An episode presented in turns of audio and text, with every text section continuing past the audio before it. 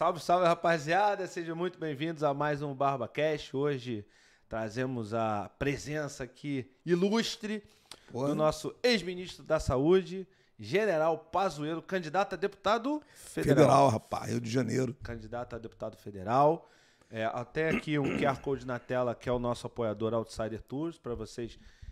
Como eu tava falando, eu inventei a piadinha na hora, depois. Agora repetir é foda. É. Mas enfim, vocês querem viajar, é só apontar aí pro QR Code da Outsider Tours. Vocês podem ir para onde quiser, se quiser. Vota em outro estado. Puta, eu queria votar, vota não sei o quê. Vai lá na Outsider Tours, compra sua passagem, vai votar, exerça a sua cidadania. É, antes de mais nada, eu sempre falo pro pessoal o seguinte: é, o BarbaCast é um, é um canal aberto para todos, todos que quiserem participar. Inclusive, agradeço demais a presença do senhor aqui, porque eu sei que é difícil, enfim, ainda mais em campanha, ter um O tempinho. problema foi só a voz. Ainda mais a voz. A gente tava sem som, mas ele tá sem voz. Não, agora tá com a voz legal. tá Não, a porra voz- nenhuma, tô rouco. É, mas. Tô enfim. sem voz há cinco dias. Ah, mas tá bem melhor do que. Pô, não tinha voz nenhuma, né, brother? Então, olha só, eu sempre falo isso. Canal de, não é um canal de esquerda, não é um canal de direita, é um canal pra geral. Então, a gente sempre convida políticos de todos os espectros, centro, esquerda, direita, extremas, enfim. Ah, não é o caso do general, que o general é da direita, não é da extrema, é extrema? Não. não, não é extrema. Enfim, porque hoje em dia todo mundo, né, é, rotula geral. Mas é importante falar o seguinte, para vocês que vão assistir a gente aí. Votem e, e cobrem. Votem nos políticos que vocês gostam e cobrem os políticos que forem eleitos, não necessariamente que vocês votaram, porque só assim a gente vai ter um país melhor, né? Porque, por exemplo, a gente tem aí uma infinidade de candidatos da- de todos os, os espectros políticos que prometem e não cumprem. E aí a gente, a gente se depara com pessoas defendendo eles. Estou falando de A, B ou C, estou falando de uma forma geral, historicamente no país. E a gente não, a gente ao invés de, de cobrar a galera, a gente acaba, enfim, né, deixando, porque ah, política é tudo igual, não é. Tem políticos bons, tem políticos honestos. Escolham bem, escolham com, com consciência e votem legal para que a gente tenha um país melhor. Cobrem, cobrem também. Bom, é isso. Disclaimer feito. Vamos lá. Vamos lá. General, a minha primeira pergunta é a seguinte: Como é que é a montanha russa da tua vida? Porque você estava lá quietinho, foi, foi a general em 2014, 2016 veio aí as Olimpíadas, Perfeito. e aí depois é, teve a questão do lá de Roraima, como é que é o nome? Acolhida. Acolhida. Operação acolhida. a operação acolhida, e aí, não satisfeito com essa montanha russa, ser ministro da saúde, e agora não não- esquece das intervenções das federais. intervenções. Não, tem tudo aqui anotado. Eu recebi um monte de coisa e eu também fiz as minhas. Ah, e aí, depois você. Beleza, intervenção, depois você entra no Ministério da Saúde. Aí agora ah, você virou conselheiro? con- Como é que é? É, assessor. Assessor do presidente. E aí, não satisfeito, vem a candidata a deputado federal. É isso aí. Como é que é essa, como é que é viver a sua vida aí, essa montanha russa louca? Cara, é uma aventura atrás da outra, não tem outro termo. São. E a gente não escolhe isso, né? Você vai. Você vai. Você vai. Vai acontecendo e você vai navegando. E. eh, As Forças Armadas, o Exército em si, foram para mim realmente a, a preparação de vida que eu gostaria que todos tivessem. Então, fiquei 48 anos nas Forças Armadas. Caramba. Entrei com 10 no colégio militar, saí com 58 esse ano. Então são 48 anos. Ou no colégio militar, ou na Academia Militar das Agulhas Negras, como oficial, como oficial general. Então você aprende muita coisa, você cultua valores, você aprende a respeitar as pessoas, aprende a ter objetivos, aprende a planejar. Então as coisas realmente me foram ensinadas e me deram, vamos dizer, a base para depois viver o que foi vivido. Não existiria essa base, não existiria essa vida de várias ações, como você colocou, sem uma base fortemente amalgamada aí na carreira militar, desde cadete, aluno, cadete, tenente, capitão, major, tenente coronel, coronel. E isso, essa é a grande verdade. É uma oportunidade que todos os brasileiros deveriam ter. Nossas Forças Armadas são muito pequenininhas em relação ao nosso país e a gente tem tantas pessoas que querem servir e não conseguem. Verdade. Porque não tem espaço para servir hoje. A procura é infinitamente maior do que a oferta de vagas para servir. É um exército muito pequeno e forças armadas pequenas para a proporção que é o país. E isso realmente faria a diferença. Eu ouvi dizer um estudo que foi feito na, na, na Academia Americana de West Point, uhum. que ela é diferente, West Point. Muita gente faz, mas nem todos prosseguem a carreira militar. As pessoas concluem a academia militar e seguem a vida civil, mas com os valores incutidos na academia militar. Uhum. E o estudo que eles fizeram mostrava o retorno para o país, para a sociedade, do investimento que foi feito naquela galera. Uhum. E eles mostravam como as pessoas, mesmo que não tivessem seguido a carreira, quanto retorno eles deram ao país. A partir de bases sólidas de valores, probidade, responsabilidade, respeito, lealdade. Isso é fundamental para que você sirva ao país, não se sirva do país. Uhum. Pô, olha, maravilha. Você falou de planejamento, mas nem que você planejasse, você ia imaginar lá no início. Nunca. Na, na, na escola, no colégio militar, que você ia nunca, passar por nunca, tanta coisa, né? Nunca.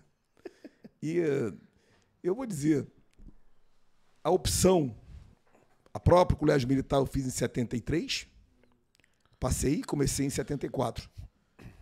Eu morava aqui no Rio de Janeiro, nasci no Rio, e fiz a própria colégio militar de Manaus.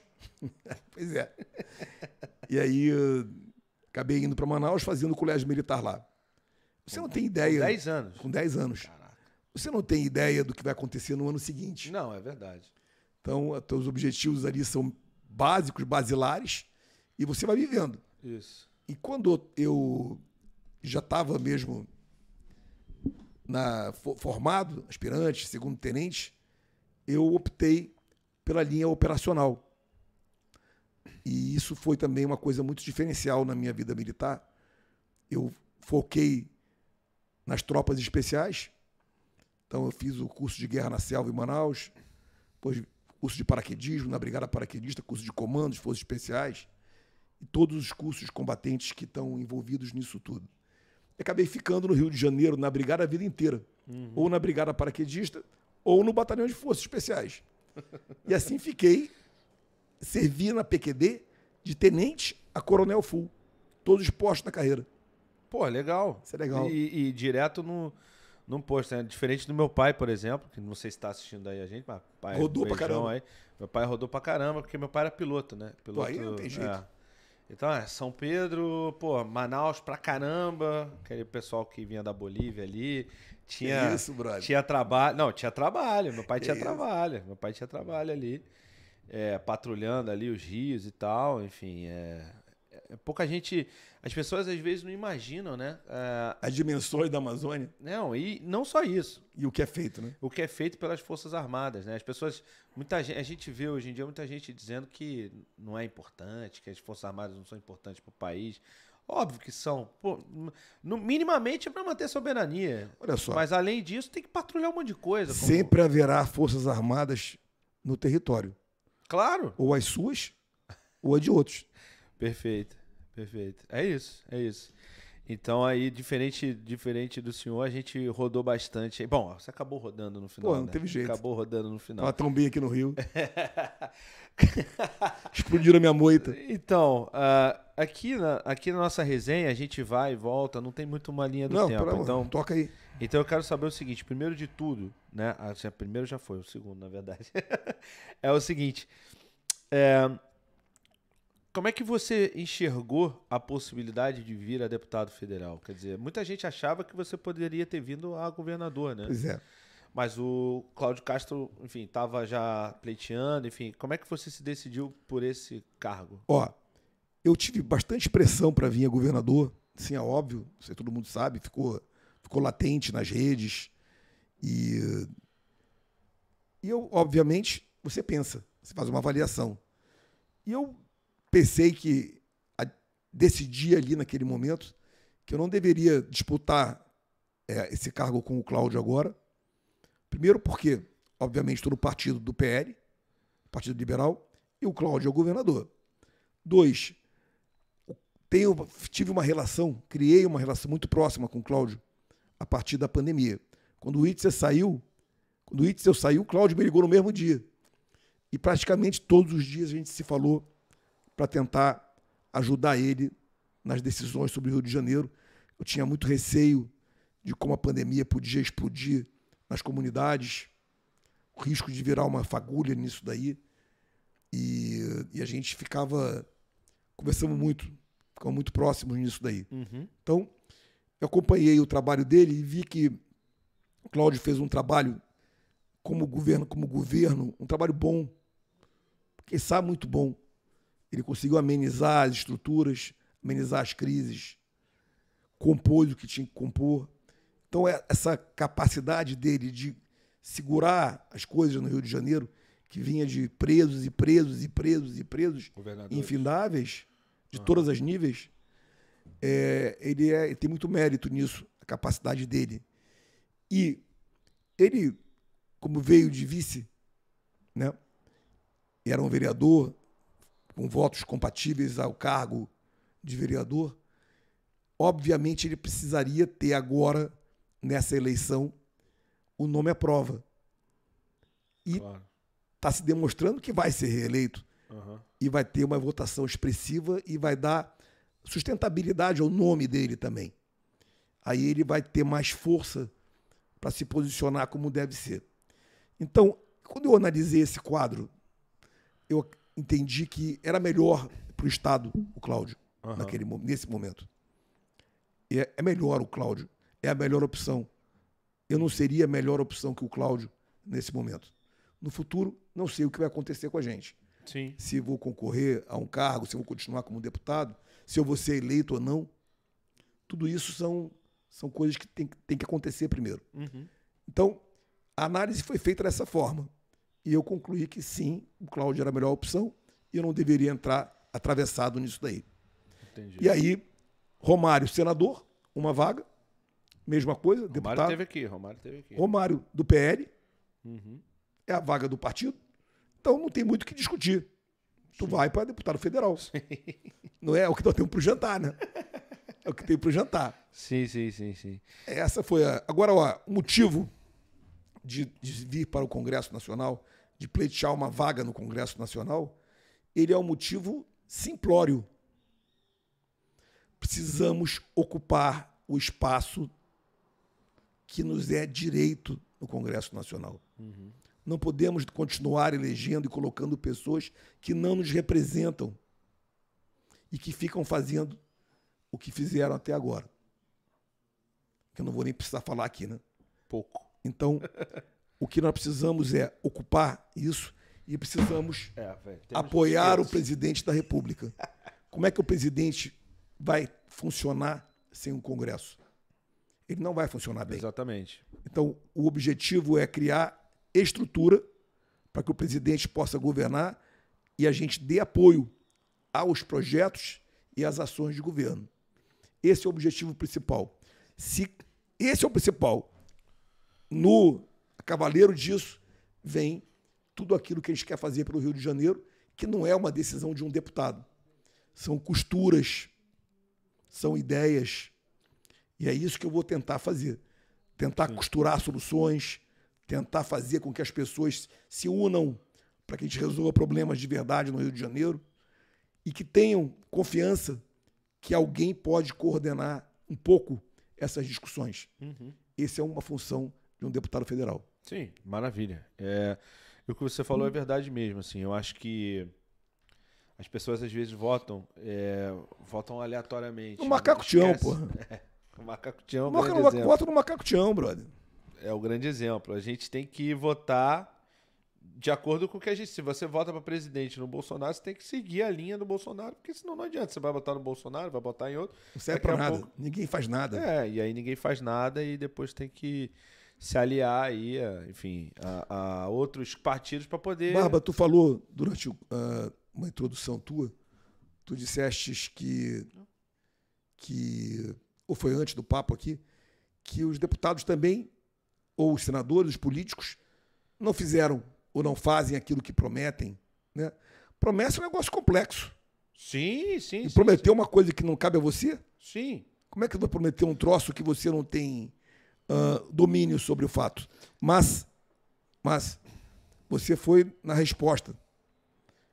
Você não elege um deputado do partido A, um senador do partido B, um governador do partido C um, presidente do partido D. Isso, exatamente. Não adianta. Porque se você fizer isso.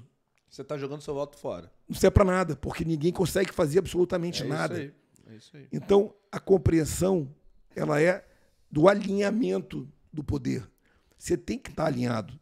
E o Rio de Janeiro tem uma, uma oportunidade ímpar de ter um presidente do PL eleito, nosso presidente Jair Bolsonaro, que será reeleito, uhum. um vice-presidente, que é o Braga Neto, do PL, três senadores, dois do PL e um candidato do PL, que é o Romário, que está concorrendo, governador do PL, deputados federais têm 12, 11 com mandato e mais quatro ou cinco com, com capacidade de ser reeleitos, eleitos, deputados estaduais do PL. Então, você consegue fazer um alinhamento. É claro que tem que ter outros claro, de outras claro, linhas, claro, mas você tem força de fazer um alinhamento pela primeira vez.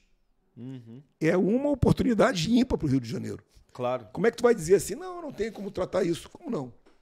Como não? Você não tem acesso aos seus senadores? Ah, é, pois é. Ah, não posso tratar. Como não? O governador não é do teu partido? É, pois é. Como não? E o presidente não é do PL? Você Sim. não tem acesso ao presidente? Exatamente. Eu sempre. Eu As sempre... coisas tendem a, a, funcionar, hein? Eu sempre pensei dessa forma, porque é o seguinte, a gente viveu. A gente viveu. É, bom, eu, eu tenho. Vou fazer 40 anos esse ano. É, mas assim, eu vivi Rio, Rio de Janeiro alinhado com o governo federal, independente de qualquer que seja. Alinhado e oposição. E, assim, óbvio que a oposição é salutar e é necessária e tudo mais. Necessária para criar a diversidade de ideias. Exatamente. É, só que, quando você tem um governo estadual é, que é, é, é o contrário do governo federal, isso, isso prejudica muito, cara. Mina a população. Mina a população. A gente é, assim, querendo ou não, óbvio, o presidente, qualquer que seja também, ele tem que governar para o país, não apenas para o Estado que é aliado óbvio. dele. Mas é, a verdade é que o cara. O acesso é mais fácil, exatamente, né? Exatamente. Para tratar um assunto. Exatamente, é mais fácil. Não, não sejamos hipócritas aqui. Então, assim, é, o voto ele só é útil se você votar é, consonante. Seja lá do A, lá do B, mas vota todo mundo. Porque senão, cara, é isso que você falou. Chega lá, ele não consegue fazer nada. nada. Esbarra em tudo. Tudo. E, e, tem sempre. A oposição é sempre mais forte. E aí tem que se aliar com o Centrão e depois toma crítica aí, né? Como a gente sabe como funciona. A vida é dura. A vida é dura, e é o que é. Ainda mais na política. Né? E é conhecida, né, Barba? Eu acho que as coisas. Uma coisa fundamental que aconteceu no nosso país. E. E é mérito do nosso povo, não é só do presidente ou, ou daquele político, daquele governador mas o brasileiro se apresentou para jogar, né, brother? Isso. O brasileiro se apresentou para jogar, o brasileiro se interessou, o brasileiro entendeu seu papel na democracia, tá entendendo. Se vê criança, cara, jovem, que sabe o que está acontecendo na política hoje. Sabe. Não tínhamos nem ideia. Eu sou mais velho do que tu, 18 anos. Não tínhamos nem ideia do não, que acontecia. Não queria nem saber de política. Nem, nem ideia do que acontecia. Exatamente. Então, isso vai mudar eu acho que a gente vai ter no futuro uma democracia muito mais é, estável, muito mais forte, a partir do envolvimento de todo mundo. Hoje eu tive um almoço com um amigo meu, empresário também, é, de- da vida daqui do Rio, amigo. E a gente nunca tinha sentado para falar de política Loucura, na né? vida inteira. Então, conversamos hoje e o papo era esse. Cara, como é que a gente não trata o assunto? Como é que simplesmente a gente passou ao largo disso uma vida? Enquanto isso, quem é que estava ocupando os locais? Quem é que estava ocupando os cargos? Macaco Tião, cara. Macaco Tião, cara. É. A galera... Olha só, olha só. Deixa eu falar uma coisa pra ti. Vamos falar sério. O presidente da República, Jair Bolsonaro, qual é o legado dele? O grande legado dele, economia? É, vai entregar o país quando ele sair daqui a quatro anos, um outro país. O legado dele, valores, com certeza. Vamos falar sério. A gente não quer ideologia de gênero em escolas. A gente quer que o cara tenha a opção sexual dele a- a hora que ele quiser, desde que ele tenha. E viva a vida dele Responsa... é, Como ele quiser. Respeito, né? e não impor em crianças ideologia de gênero. Não impor em crianças situações vexatórias. Crianças tendo- tendo que aturar adultos em banheiros, homens e mulheres, entrando em banheiros com crianças. Não dá. Então, estou falando isso para dizer: o legado do presidente não vai ser só isso. O grande legado do presidente, para mim, é a retirada da venda. Os brasileiros estão sem venda nos olhos. Então, hoje, quando você está perto de uma pessoa e a pessoa tem uma opção política, eu, eu não voto no, no, no- no- no candidato A, eu voto no candidato B. Ela sabe exatamente o que ela quer. Ela Sim. quer o que o B faz. Então, uma pessoa que hoje vota na linha do governo do PT, que traz o establishment com ele de corrupção, de ocupação de cargos, de tetas, de 20%, de 30%, de petrolão, de assassinatos, como a gente ouve falar. Verdade, eu não posso colocar que haja, né? mas como a gente ouve falar. E a pessoa vota nisso, ela sabe o que ela quer. Ela é alinhada com isso. Ela não é mais apenas uma iludida. Ela quer uma teta. Ela quer os 20%. Ela quer um cargo. Ela quer ganhar dinheiro. As empresas que ganharam milhões, cara, não querem que vote o sistema? Fala sério. Faz sentido. Claro que quer que vote, cara. Claro que quer que volte. Essa estrutura, ela foi montada. Eu não vou dizer para ti que foi montada, né? Mas a estrutura, o establishment assumiu uma posição completa que englobou o governo federal. O governo federal entrou dentro do establishment. Foi uma das partes do establishment. Grandes empresas, parte do judiciário, parte do legislativo, ou grande parte. Isso entrou dentro do jogo, o executivo como um todo. E aí, meu amigo, você acha que essa galera não quer que volte? Ou você acha que ela não vota no Bolsonaro porque ele fala palavrão? Não. Claro, fala sério. Aí fudeu. Ele- eles não votam no Bolsonaro, não é por nada. Eles votam é no outro modelo. Eles querem de volta a teta. Entendi. É. Então, tomem cuidado. Ou não, né? Porque, enfim. Não. É, quem, quem vota, vota sabe o que É quer, isso né? que eu ia dizer pra ti. É. E se elegerem a oposição e que o Brasil volte a ter esse tipo de governo, nós vamos sofrer isso aí e vamos viver. Cara, deixa eu te fazer uma pergunta, aproveitando que a gente está falando assim de eleição, de governo, de direita e esquerda, tá? É, muita gente, muita gente usa o argumento dos, dos dois lados, né? Vamos dizer que o Brasil hoje tem dois lados, né? Com certeza. Tem mais, mas enfim, é, é a- Não, essa polarização. A polarização é, clara, é óbvio. é, o Fla-Flu, mas não vamos falar de Flamengo e Mas Fluminense que aqui isso, não. cara? Que Hoje isso? não. Foi Tá de lindo. barriga cheia? Foi lindo, brother. Agora, o melhor de tudo não foi 2x1. Foi- O melhor de tudo era o Olé. Que O Olé foi lindo. Que olé, O Olé foi lindo. O quê? O Olé foi lindo. Ninguém via a bola, cara. Os caras não viam a bola. Ah, Pá, pá, pá, Vocês, né? O Fluminense, né? Ninguém via a bola, É cara. Fluminense, pô. Não, mas olha só, é uma coisa que é usada, eu vejo muito usada como uma narrativa de todos os lados, que é o seguinte: quem é da direita, al- quem é não, vai, algumas pessoas da direita justificam o fato do voto. é, uma das justificativas seria por medo de que o Brasil vire uma Venezuela. E quem vota do outro lado, uma das justificativas é de que não quer que tenha, enfim, relato deles, tá? Golpe militar. Golpe militar. É o que eles falam, não, não é o que eu. Claro, é uma Não, narrativa. Não, não, não é o que eu. Eu, eu tô repetindo só o que eles falam, tá? Eu não tô dizendo que é o, o que eu acho ou o que eu. Enfim, a nomenclatura é deles. Ah, qual é o risco real disso acontecer de um dos dois lados? Quer dizer, os militares assumirem o poder? Nenhum. Olha ou só. a- o Brasil virar Olha uma só, Venezuela? olha só. Vou dizer uma coisa pra ti. O Brasil não é a Venezuela. A Argentina não é a Venezuela.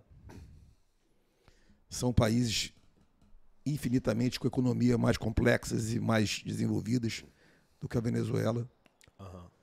E eu sei muito sobre o que aconteceu na Venezuela por razões óbvias, Sim, é por isso que a gente. por razões óbvias. pra gente É, lá. por razões óbvias. E eu vou dizer, na minha visão, o que a gente pode ter no nosso país, se nós perdermos a eleição, são escaramuças e não, e não virar uma Venezuela. Mas vão, vão ter problemas sérios, mas o Brasil suporta. O Brasil suporta. Eu acho que a sociedade não vai aceitar a imposição de, de políticas de governo antagônicas à nossa cultura, Sim. antagônicas. Você vê o Chile. O Chile não aceitou a nova Constituição. Foram 68% contra. Pois é. Não aceitou a imposição de uma Constituição comunista marxista. Não aceitou. Então, eu acho que o Brasil também não aceitaria. Então, essas, essa promessa de que vai fazer isso, vai transformar aquilo, vai mudar, vai implementar, vai tirar, dificilmente faria, porque o nosso país é um país que tem pesos e contrapesos Sim. e tem uma estrutura institucional muito forte. Então eu, eu, eu acho que existe uma retórica muito forte do lado do ex-presidente Lula, falando para sua para o seu grupo, Exatamente. mas que é quase impossível alguém num país como o Brasil implementar esse tipo de política. Então vamos usar uma realidade, uma realidade. Não, eu não acho que o Brasil vire uma Venezuela. Eu acho que o Brasil sofreria bastante, atrasaria bastante. Nosso povo ficaria mais vulnerável em várias situações. E isso nos colocaria de novo numa espiral descendente. Mas eu acho que o nosso país não vira de uma hora para outra uma republiqueta. Uhum. Não, concordo. Agora, por outro lado, é o que o presidente coloca. Nós não vejo nenhuma chance, não há nenhuma chance de um golpe de nenhuma parte. Se apesar de toda, todo o ativismo judiciário que a gente está vendo, da instituição judiciária, Uhum. da, do poder judiciário, Sim. mesmo assim, as, as outras instituições, os outros poderes, levam isso numa conversa, num, num- numa- num- vamos ajustar, vamos melhorar, Consegue se resolver, né? consegue se resolver. Por que, que seria diferente? Então, eu não vejo esse risco, eu não vejo essa, essa, essa, como é que eu vou dizer? É, os militares, esses militares, os militares não estão vivendo essa possibilidade, hipótese alguma. Está todo mundo trabalhando, todo mundo cumprindo a sua missão, o seu papel. É trabalho todo dia, dá tempo de nada. É. Então, a- a- o troço não é assim, vamos aqui, estamos aqui reunidos para fazer uma. Não tem, tem essa porra, não. Eu sei não. É só trabalho. Eu sei 24 que não, horas mas por é- dia. Eu sei que não, mas é porque é o seguinte, a gente às vezes precisa é, desfazer algumas narrativas, né, cara? Então, assim. Isso é uma loucura. Porque, do mesmo jeito que o Brasil não virou a Venezuela com eles, não, não houve nenhuma, nenhuma tentativa de assumir poderes Não, militares com o Bolsonaro. Então, Nem vai assim, subir nada. Eu sei que não, mas é, só porque é uma retórica que é utilizada Claro. não pelo presidente, assim, mas é, a gente vê muitos apoiadores de, de lado a lado falando sobre isso, e eu sempre acho que isso é, é uma bobagem. Eu acho que a gente tem que focar no que pode ser feito, no que vai ser O que feito, eu- em projeto. O que eu vejo, o que eu vejo é o seguinte: nós temos uma Constituição, nós temos os poderes muito bem definidos. E o presidente, quando ele fala de quatro linhas, ele não fala de bobeira. Uhum. Ele não fala de bobeira, ele não está falando de bobeira. Ou seja, cada um tem que estar no seu papel.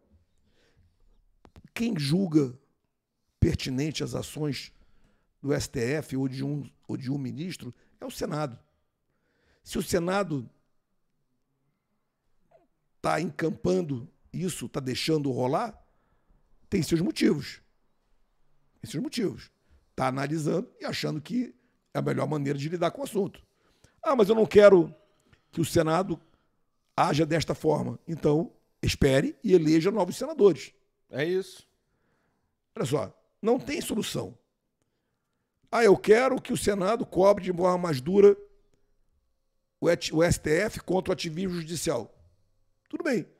Então, elejam novos senadores e os senadores vão cobrar isso daí. Elejam certo. Se eleger errado, vai continuar. É. de outra forma. Então, ah, mas eu quero uma solução agora. Não, a solução agora não existe.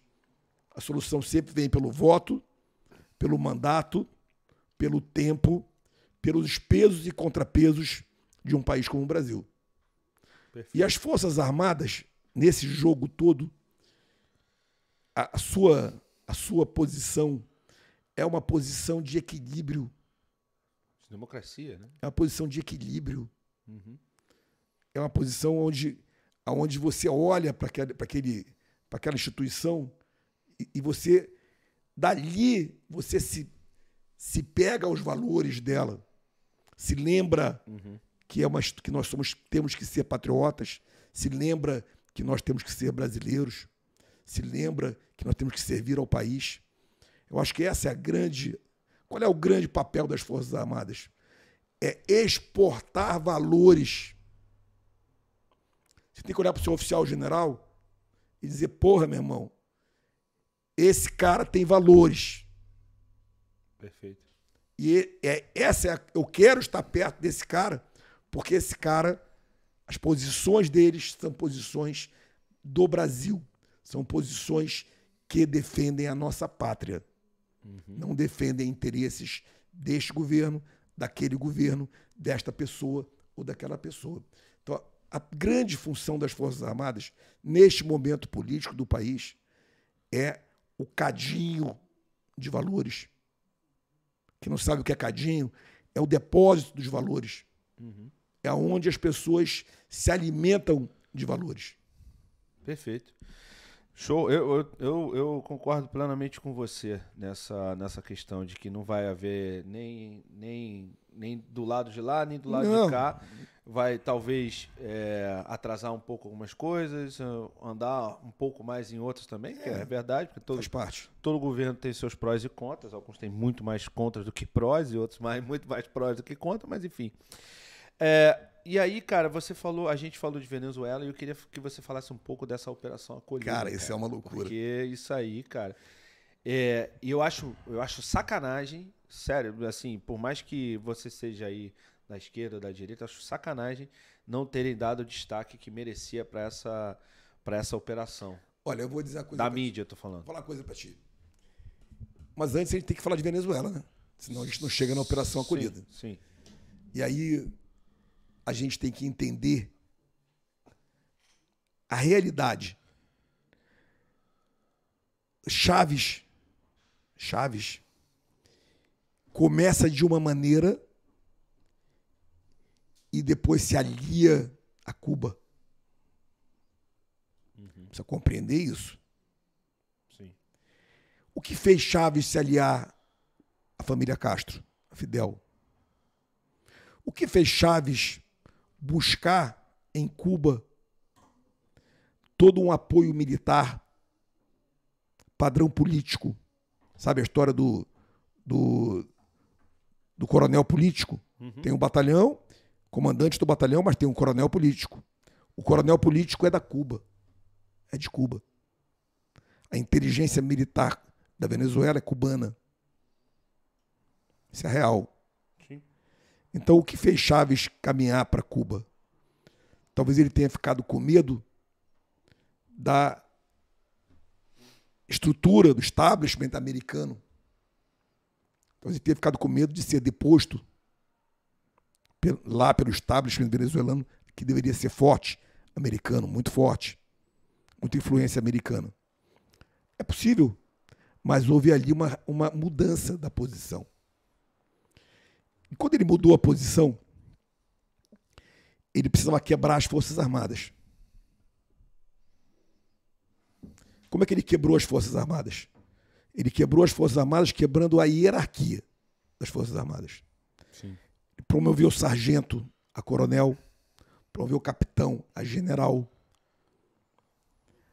promoveu por fora do mérito e sim pela ideologia. Não vou promover aquele cara porque aquele cara é pró-americano. Não promove. Vou promover o Barba, Cabo Barba, a general. Pois é, virou general amanhã. De cabo a general. De cabo a general. Uhum. E aí, Barba tá com tudo. dois mil e tantos generais. Que isso? É, mestre. Pode botar aí 2.500 generais. Que isso? É. Aqui no Brasil só pra. 126. Pô, que muito maior. que- Desculpa, 146. Muito maior que a Venezuela. Dois mil generais. Dois mil e tantos Que generais. isso, cara. Promovidos de sargento, de capitão, de tenente, de E coronel. houve caso assim de praça virar. Claro que sim. general. Ontem o cara é teu sargento, amanhã é general. O coronel. Isso quebrou a hierarquia. E o que ele fez? Ele pegou esses 2.500 caras, que não são generais, porra. Sim, você tem uma carreira. Porra, não são generais. Aham. São políticos ideológicos fardados que viraram generais, um nome general, e paga- passaram a receber dinheiro, fora o soldo. Ah, fora o Cala a soldo que boca, já- cala a boca. soldo que já é. É, ganhou um cala a boca. Então, você corrompe por grana e você quebra a hierarquia. E com isso a disciplina, que é a outra, a outra base, desmorona. Hoje, as Forças Armadas estão presas nesse, nessa arapuca que Chaves fez.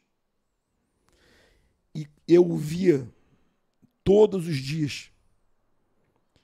Em vários momentos que eu perguntava por que, que a pessoa saía, porque ela dizia: não tem ninguém para me defender, nem o exército da Venezuela. Que loucura. Se não tem mais ninguém que possa nos defender, eu tenho que ir embora do país. Então, Chaves começa numa linha, se corrompe com os cubanos e passa numa paranoia a estruturar o país, todo ele com inteligência e estrutura cubana. A Venezuela virou uma párea, virou um párea, um país párea, uma nação párea. Toda a estrutura da Venezuela era baseada na, na, na extração do petróleo. A extração do petróleo cai, o preço do petróleo cai no mundo inteiro. Aham. despenca e a Venezuela implode. As perseguições políticas vêm a todo vapor, criam-se milícias, milícias, não tem outra palavra, policiais, que impõem a ideologia do regime. Então você imagina, chega aí um bonde de 300 motocicletas armadas da milícia X e marca todas as casas com X e carros de pessoas que não apoiam o governo. Fudeu. E aí, a partir daí, todo mundo joga pedra, bate. E, principalmente, não recebem comida. Porque toda comida é fornecida. Tática, né? Usada Perfeito. na Alemanha. na É isso aí. Guerra. Então você tem, exatamente, não queria falar, mas é isso aí. Então, Você tinha SA e SS que fez muito bem isso. Claro.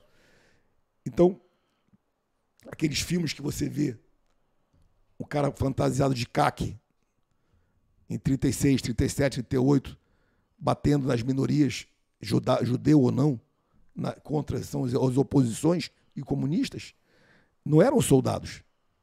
Aquelas pessoas eram do partido nazista, que usavam uma farda caque. Eram milícias, exatamente como funciona na Venezuela hoje. E é, a imposição da ideologia é feita pela milícia. E tem milícia em todos os lugares. E tem um cara que controla as milícias. Que é um Com ministro. certeza é isso que buzinou aí. Desgraçado. É. Muito bem. Então, tu vai. E aí? Se você não produz quase nada, você importa praticamente tudo. Se você não tem dinheiro para mais nada. Se o exército, as forças armadas estão completamente corrompidas, destruídas na sua estrutura. Se você tem milícias que te te encurralam nas tuas cidades e bairros. E você não pode nem comer, porque a comida vem numa caixa clap. Só come quem ganha a caixa clap. Que loucura. As pessoas não comem. Você vai literalmente matando de fome. De né? fome, cara. Então só vai receber a caixa clap que não está marcado. Foi numa manifestação contra o Maduro. Não recebe mais caixa clap. A caixa clap é comida para 15 dias. Pra, obviamente, para meio cara, né? Que divide 10 pessoas. Caramba. Então, a Venezuela funciona assim hoje. Tu imagina não ter luz em cidades verticais, não ter água em cidades verticais. Nossa. Cidades com prédios de 20, 18 andares, não tem luz. Ou tem luz só de vez em quando. Não tem água, só tem água de vez em quando. Então, hoje nós temos a maior crise humanitária de refugiados da história. 6 milhões e 800 mil venezuelanos já fugiram de um país de 30 milhões de habitantes. Caramba. É, mestre. São números que será que as pessoas não sabem disso? Está em todos os jornais. 6 milhões e 800 mil, mais do que a Síria. A Síria já foi para trás. A Venezuela é maior do que a Síria em termos de evasão de imigrantes, de refugiados. Uhum. Hoje bate com a guerra da Ucrânia. Com a guerra da Ucrânia. Soma toda a guerra da Ucrânia, menos que a Venezuela ainda. Caramba. E aí, todo santo dia, chegavam mil, mil duzentas pessoas na fronteira de Pacaraima, estado de Roraima, faz divisa lá com a Venezuela. E faz fronteira com a Venezuela. Ali, naquele pedacinho de nada, chegavam todo dia mil, mil duzentas, mil quinhentas pessoas sem nenhum tipo de nada. Chegavam ficavam pelo chão. As pessoas não tinham comida, os filhos não eram filhos, ninguém sabia quem eram as crianças. Os casais não eram casais, ninguém sabia quem era casal. Todos os tipos de tráfico possíveis e imaginários, humano. E você tinha milhares e milhares de pessoas impactadas no estado de Roraima.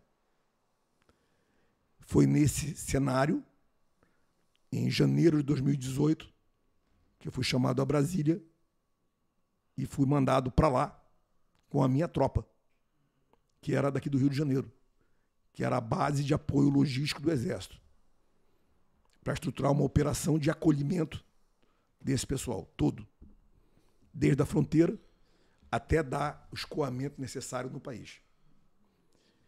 E, obviamente, a operação começa em fevereiro de 2018 e, felizmente, começa no dia da morte do meu, pai. Meu pai morreu no dia 20 de fevereiro.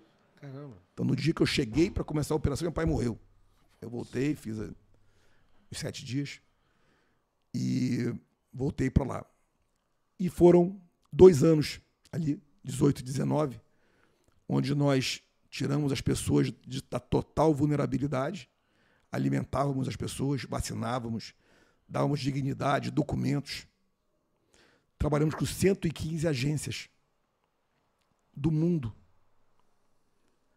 115 agências do mundo trabalhando em coordenação com a gente para poder atender o fluxo, o maior fluxo de refugiados do mundo, fugindo da fome, fugindo da ditadura e da opressão, de estupros, de roubos e saques. Cachorros e gatos já não se via. Já foram comidos. Já não se via. Os relatos, você come. Não tem proteína. Claro, claro. O cara não vê proteína há meses. É, várias, várias imagens de gente servindo carne podre, né? É, então, aquilo ali é uma realidade. Isso é, é, nos traz para o meio de 18 ali. Você imagina a cidade de Boa Vista totalmente impactada e tomada por 100 mil pessoas no chão. 80 mil pessoas. Muita coisa. E aí, presos lá no norte. E as pessoas não entendem nada de norte. No hemisfério norte. Depois do Rio Amazonas. Depois da floresta amazônica. Aí vem um bobo falar de logística comigo. Vem um, um bobo de um comentarista discutir logística com o general de logística que foi fazer Logística. logística lá na Humana. fronteira humana e transportamos as pessoas para 420 municípios no Brasil com emprego, com recursos para manter a vida. Então, a Operação Acolhida se tornou um exemplo para a ONU, é falado no mundo inteiro como um exemplo de operação humanitária, de acolhimento. Nós não temos campos de refugiados, nós temos abrigos É outro tipo de tratamento, né? completamente diferentes. Os militares estão desarmados, sem armas. Nós não temos armas, Até para não ficar uma questão ostensiva, Claro. né? não temos armas. Uma questão mais humana. humana. E as pessoas nos respeitam como se estivesse armado. Pelo cuidado e pela atenção que a gente dá às pessoas. Então, a operação acolhida, ela continua hoje. Os números são ainda estratosféricos. Continua aí, mil, Continua- mil quinhentas pessoas. Hoje a média é 600. Mas não é 600, 600 pessoas todo Pô, dia, não, é- cara. É coisa pra caramba. Caiu um pouco a média. Caiu por quê? Caiu Primeiro porque saiu muita gente. É. e porque houve uma dolarização. Maduro se rendeu à dolarização. Uhum. E quando você dolariza o país, dá um grau de Uma falsa esperança, digamos um assim. grau de vida, não você passa a ter dinheiro. Você pode ganhar em Sim. dólar, comprar em dólar e aquilo vale. Quando não valia mais nada, não tinha mais nada. Uhum. Então, você girar, gira uma moeda como o dólar, dá um grau de estabilidade. Então, a dolarização deu um grauzinho de estabilidade. E esse grauzinho foi o suficiente para diminuir um pouco a fuga das pessoas. Isso foi em 2018 e 2019. No final de 2018, Barba, começou a ter a implosão do governo de Roraima. Implodiu o governo inteiro, se desfez. Com barricadas nas ruas, funcionários públicos atacando pessoas, todos os prédios trancados com grades, correntes, caixões, Quase guerra civil. tudo quebrado. Naquele momento, eu sou nomeado interventor federal no estado de Roraima. Eu e o governador eleito. Que não tinha tomado posse ainda. Ainda não, esse é só em janeiro. Ah, Isso sim, foi em claro, dezembro Claro, claro. de 18, começo de dezembro. Que loucura. E aí nós fomos fazer a reorganização do Estado de Roraima, junto com a Operação Acolhida. Que caos. E aí? E aí nós reorganizamos o Estado, reabrimos as secretarias, o palácio. Não vou nem te só vou dizer uma coisa: as secretarias estavam trancadas com corrente, com pessoas sentadas e caixões presos. Que loucura. O palácio do governo não tinha nada, tudo sujo no chão. E fomos nós que fomos abrir tudo isso com a estrutura militar. E aí, quando você. Quando você... E aí fiquei na intervenção até fevereiro para março. Aham. E aí o governador tocou a partir daí. E até hoje tá bom. Até hoje está bem, tem um bom governo. Uhum. Estruturado, em dia, em, em cima das bases montadas na intervenção. Sim. E aqui no Rio, depois você, isso te- também te serviu de base pra... Olha só, só para tu entender. É, então. Lá em 2018, quando eu fui para a Operação Acolhida com a tropa do Rio de Janeiro, visto, base de apoio logístico do Exército, levei comigo. Sim, sim. A outra parte da minha tropa fez a intervenção aqui. Então eu tinha que tocar a intervenção no Rio de Janeiro e a Operação Acolhida. Então a minha tropa fazia logística das tropas do General Braga Neto Sim, sim. sim. e eu vinha, obviamente, Sim. periodicamente das ordens e acompanhar. E metade da tropa estava comigo lá fazendo a operação acolhida, simultânea. Que loucura, cara. Como- É. E, e- e logística pura isso aí, né? Pois é, mas segundo alguns comentaristas de jornal, é muito provável que eu não saiba nada de logística. A ver que eles sabem, né? Fizeram um curso aí da. Falar nada. Do... Fica quieto. curso, curso à distância? Curso de EAD. EAD. Sabe nada, rapaz. Então, e assim a gente vai. Mas aqui no Rio você não foi interventor aqui. Não, o interventor foi o General Braga Neto. Isso, isso. Eu fui o da logística. Isso da logística. Você organizava Da intervenção. as tropas. No início. Então, Depois eu passei a base. Você foi interventor lá e organizando aqui. Sim. Caramba, cara. Isso tudo no bolo. Que loucura, hein? Que loucura. E aí, Montanha russa. a montanha russa. E aí isso vai até o final de 19. E aí, notícia, você vai passar a operação acolhida. Eu falei, pô, missão cumprida, né? E aí o cara, não, mas você vai assumir a 12 região militar em Manaus. Acre, Rondônia, Amazonas e Roraima, Aham. que também cuida da operação acolhida. Eu falei, vamos lá. E assim, Seis por meia dúzia. é, aí eu fui para o comando da 12. Aham. Cheguei em janeiro. Fevereiro começou a Covid. Quem era o dono dos hospitais? Eu. Toda a parte hospitalar era da região militar. É mesmo lá? Então, tudo que tinha que ser feito sobre Covid caiu para cima de mim de novo. Isso lá na, na, na, na 12RM. Aham. E aí vai até abril, quando o presidente liga. E aí, como é que foi essa ligação? Conta pra gente. Eu não queria ir de jeito nenhum. Só pica, né? Porra, meu irmão, tô fora. Não vou, não vou, não vou, não vou, até ele ligar. Aí liga A, não vou. Liga B, de jeito nenhum. Liga C, não vou. Aí ligou o Jota, Aí ligou o J, falei, meu irmão, aí não tem jeito, tem que ir. n- não tem nem como negar, né? Não, Você fazer o quê? Não pode negar, Não, né? era uma missão. É uma missão. E quando você chegou lá no Ministério da Saúde, né, é, você foi o, o quarto ou terceiro ministro durante a. Eu não sei. Mandetta, Taxa, eu. É, então foi o terceiro. É, como é que você pegou ali a, a- Como é que você enxergou? Você pegou o ministério como um todo? Barba, olha só. Primeiro vem a pergunta. Porque muita Por que, gente. que o presidente. É, Qual é, qual, é, qual é a ideia de botar um general lá? qual na ideia? Secretaria Qual um Executiva. general lá? É. Botar o general na Secretaria Executiva. É, porque até fazer um adendo a isso, né? Tava conversando com a minha, com a minha esposa, que é advogada, e ela falou, ela, ela, ela relatou um dado interessante, porque muita gente achava que o ministro da Saúde, até pelos critérios técnicos que o Bolsonaro né, falou lá no início, que ia escolher os ministros dessa maneira, ti- teria que ser um médico. Quando na Mas era. verdade. Não, mas. Era, era o Mandetta. Eu sei, mas quando. Depois era o Tais.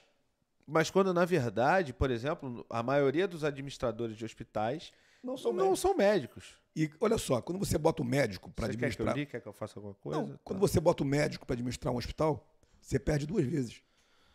Você não perde um bom- médico é, e, não tem um bom administrador. Aham. Então, é difícil você ter um médico que também é um gestor, até pela própria função do médico. Não é fácil. Existe? Claro que existe. Existe os dois? Claro que existe. Tem, tem caras excepcionais, mas não é a regra. É, claro, claro. Não é a regra. Então, vamos lá. Eu não fui para ser ministro. Sim. Ministro o doutor Nelson Tais. Doutor Nelson Tais. Eu fui para ser secretário executivo. Eu e 14 oficiais.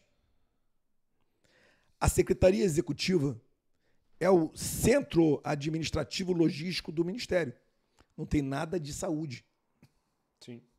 Que é o que você entende pra As caramba. secretarias finalísticas promovem ações em saúde. Mas tu, vou te, para tu entender. Uhum. Da atenção primária é uma, especializada, ciência e tecnologia, vigilância em saúde, indígenas e de trabalho em saúde. São seis. Essas secretarias eram todos médicos. E o Taixa era médico. Ok? Muito bem. Quando nós chegamos ali, foi para esse desenho. E eu te digo, onde você vai achar 15 gestores que vão embarcar imediatamente para Brasília Largar tudo. para largar tudo, para ganhar nada e enfre- enfrentar a pandemia, Só nas Forças Armadas. só nas Forças Armadas. Então o modelo foi não só correto, ele era o único. Possível, claro. Quando o Mandetta sai, desestrutura o ministério. Não é assim, vou desestruturar o ministério. Não Sim. é essa, eu não tenho nenhuma dúvida que Mandetta não, não tomou essa posição. Vou fazer terra arrasada. Não é isso. A própria saída dele desestrutura o ministério. Pessoas vão embora. Houve a infelicidade também dele de colocar todo mundo em home office. No meio da guerra. Quando nós chegamos para fazer a secretaria executiva, não tinha ninguém. Ninguém é ninguém. As salas vazias. Tinham uma pessoa aqui, duas ali, deviam ter centenas. E o resto tudo no home office. Tudo no home office ou tinha ido embora. E nesse nível vai embora, cara. Assim, foi embora. Pum, acabou. E aí você tem que fazer funcionar a entrega de respiradores. Entrega não, fabricação, Sim. monitores, leitos, recursos, medicamentos, pessoal, logística, no Brasil inteiro, sem ninguém. E isso fora as outras questões, né? Fora o resto todo. Mas imagina para a pandemia. Sim, tá maluco. Isso aí sem ninguém. Como isso ia funcionar sem os 15 militares? Como ia funcionar sem a ligação que a gente tinha com o Ministério da Defesa, que me deixava aviões prontos para levar o que tinha que levar para qualquer lugar. É impossível. Então, a grande tarefa inicial foi fazer o combate à pandemia na sua essência, que foi estruturar o SUS para fazer frente à pandemia. Ok? Isso foi feito naquele mês na Secretaria Executiva comigo lá. Quando as coisas começaram a clarear, o TAS pede para sair. Olha como a pergunta, ela. Uhum. Por que, que botou um cara que não era. Olha só, Sim, sim. longe da, da Foi pergunta. se encaminhando. né? Longe da, da, da, da, da posição. Isso é uma posição. Até de planejamento. Nenhuma, né? É, nada. Claro. No momento que o Tais vai embora, Você tem que se virar. tem eu tenho que assumir interinamente. Sim. E aí, quem é que quer assumir no lugar do Tais? Você mesmo. É, tem tu, vai tu, né, meu irmão? Não tem tu, vai tu. E até, até assim, interrompendo um pouco o que você está falando, mas fazendo um complemento, a grande verdade é que ah, morreu tanta gente no mundo por falta de estrutura para atender tantos doentes ao mesmo tempo. Olha, A questão foi mais estrutural até olha, do vou, que a letalidade da doença, talvez. Eu não olha sei, só, eu acho. ninguém sabe. Olha, a única coisa que eu posso te dizer com todas as letras é que o percentual de óbitos em relação ao número de habitantes no mundo é muito similar. Sim. Isso é um dado. É muito similar. Com vacina, sem vacina, com lockdown, sem lockdown, com máscara, sem máscara, com. Ou seja, nós ainda vamos compreender a doença causada pelo coronavírus com o tempo. Não se sabe nada ainda. Tudo ainda são pesquisas e entendimentos. Mas vamos aos números. Os números são muito similares no mundo inteiro. Percentual, né? 0,2, 0,3, 0,25, 0,19, 0,23, 0,31, 0... Esse é o percentual de óbitos por habitante, por, habit... por população. Sim. No mundo. Então, vem a pergunta: qual foi a melhor solução? Qual foi a melhor solução? Qual foi o melhor trabalho? Eu posso te dizer que, na minha interpretação, daquele momento, com o que eu tinha de dados, o melhor trabalho que eu vi acontecer no país aconteceu em Belém. Por quê? O que, que, você, o que, que você acha que se deve isso? Pela forma como foi tratada a pandemia em Belém. Eu fui umas duas ou três vezes acompanhar e vi os resultados. E acompanhei os números. E tentei replicar aquilo, levando inclusive modelos para o Brasil. Mas o que, que eles fizeram de diferente em Belém? A primeira coisa que eles fizeram foi desconsiderar o fique em casa até ter falta de ar. Sim. Eles montaram policlínicas com imagens, testes, é, exames, etc., tomógrafos. A população ia imediatamente procurar o médico e ali o médico fazia o diagnóstico da pessoa, oficialmente. E apoiado ali nos exames e imagens, etc. E a pessoa dali já recebia o tratamento farmacológico e não farmacológico previsto pelo médico. E ali mesmo a pessoa recebia o que o médico passava. E a partir dela estava acompanhada. Então, tratamento iniciado. O tratamento iniciado o mais rápido possível. Uhum. Além dele fazer as policlínicas, ele pegou ônibus e criou unidades básicas ambulantes, fazendo exatamente isso nos bairros mais afastados. Então tu levava o médico na casa das pessoas. Tu não pode mandar a pessoa ficar dentro de casa de lockdown se você não pode mandar o médico lá. Sim. Então, Senão o médico vai, vai para casa também.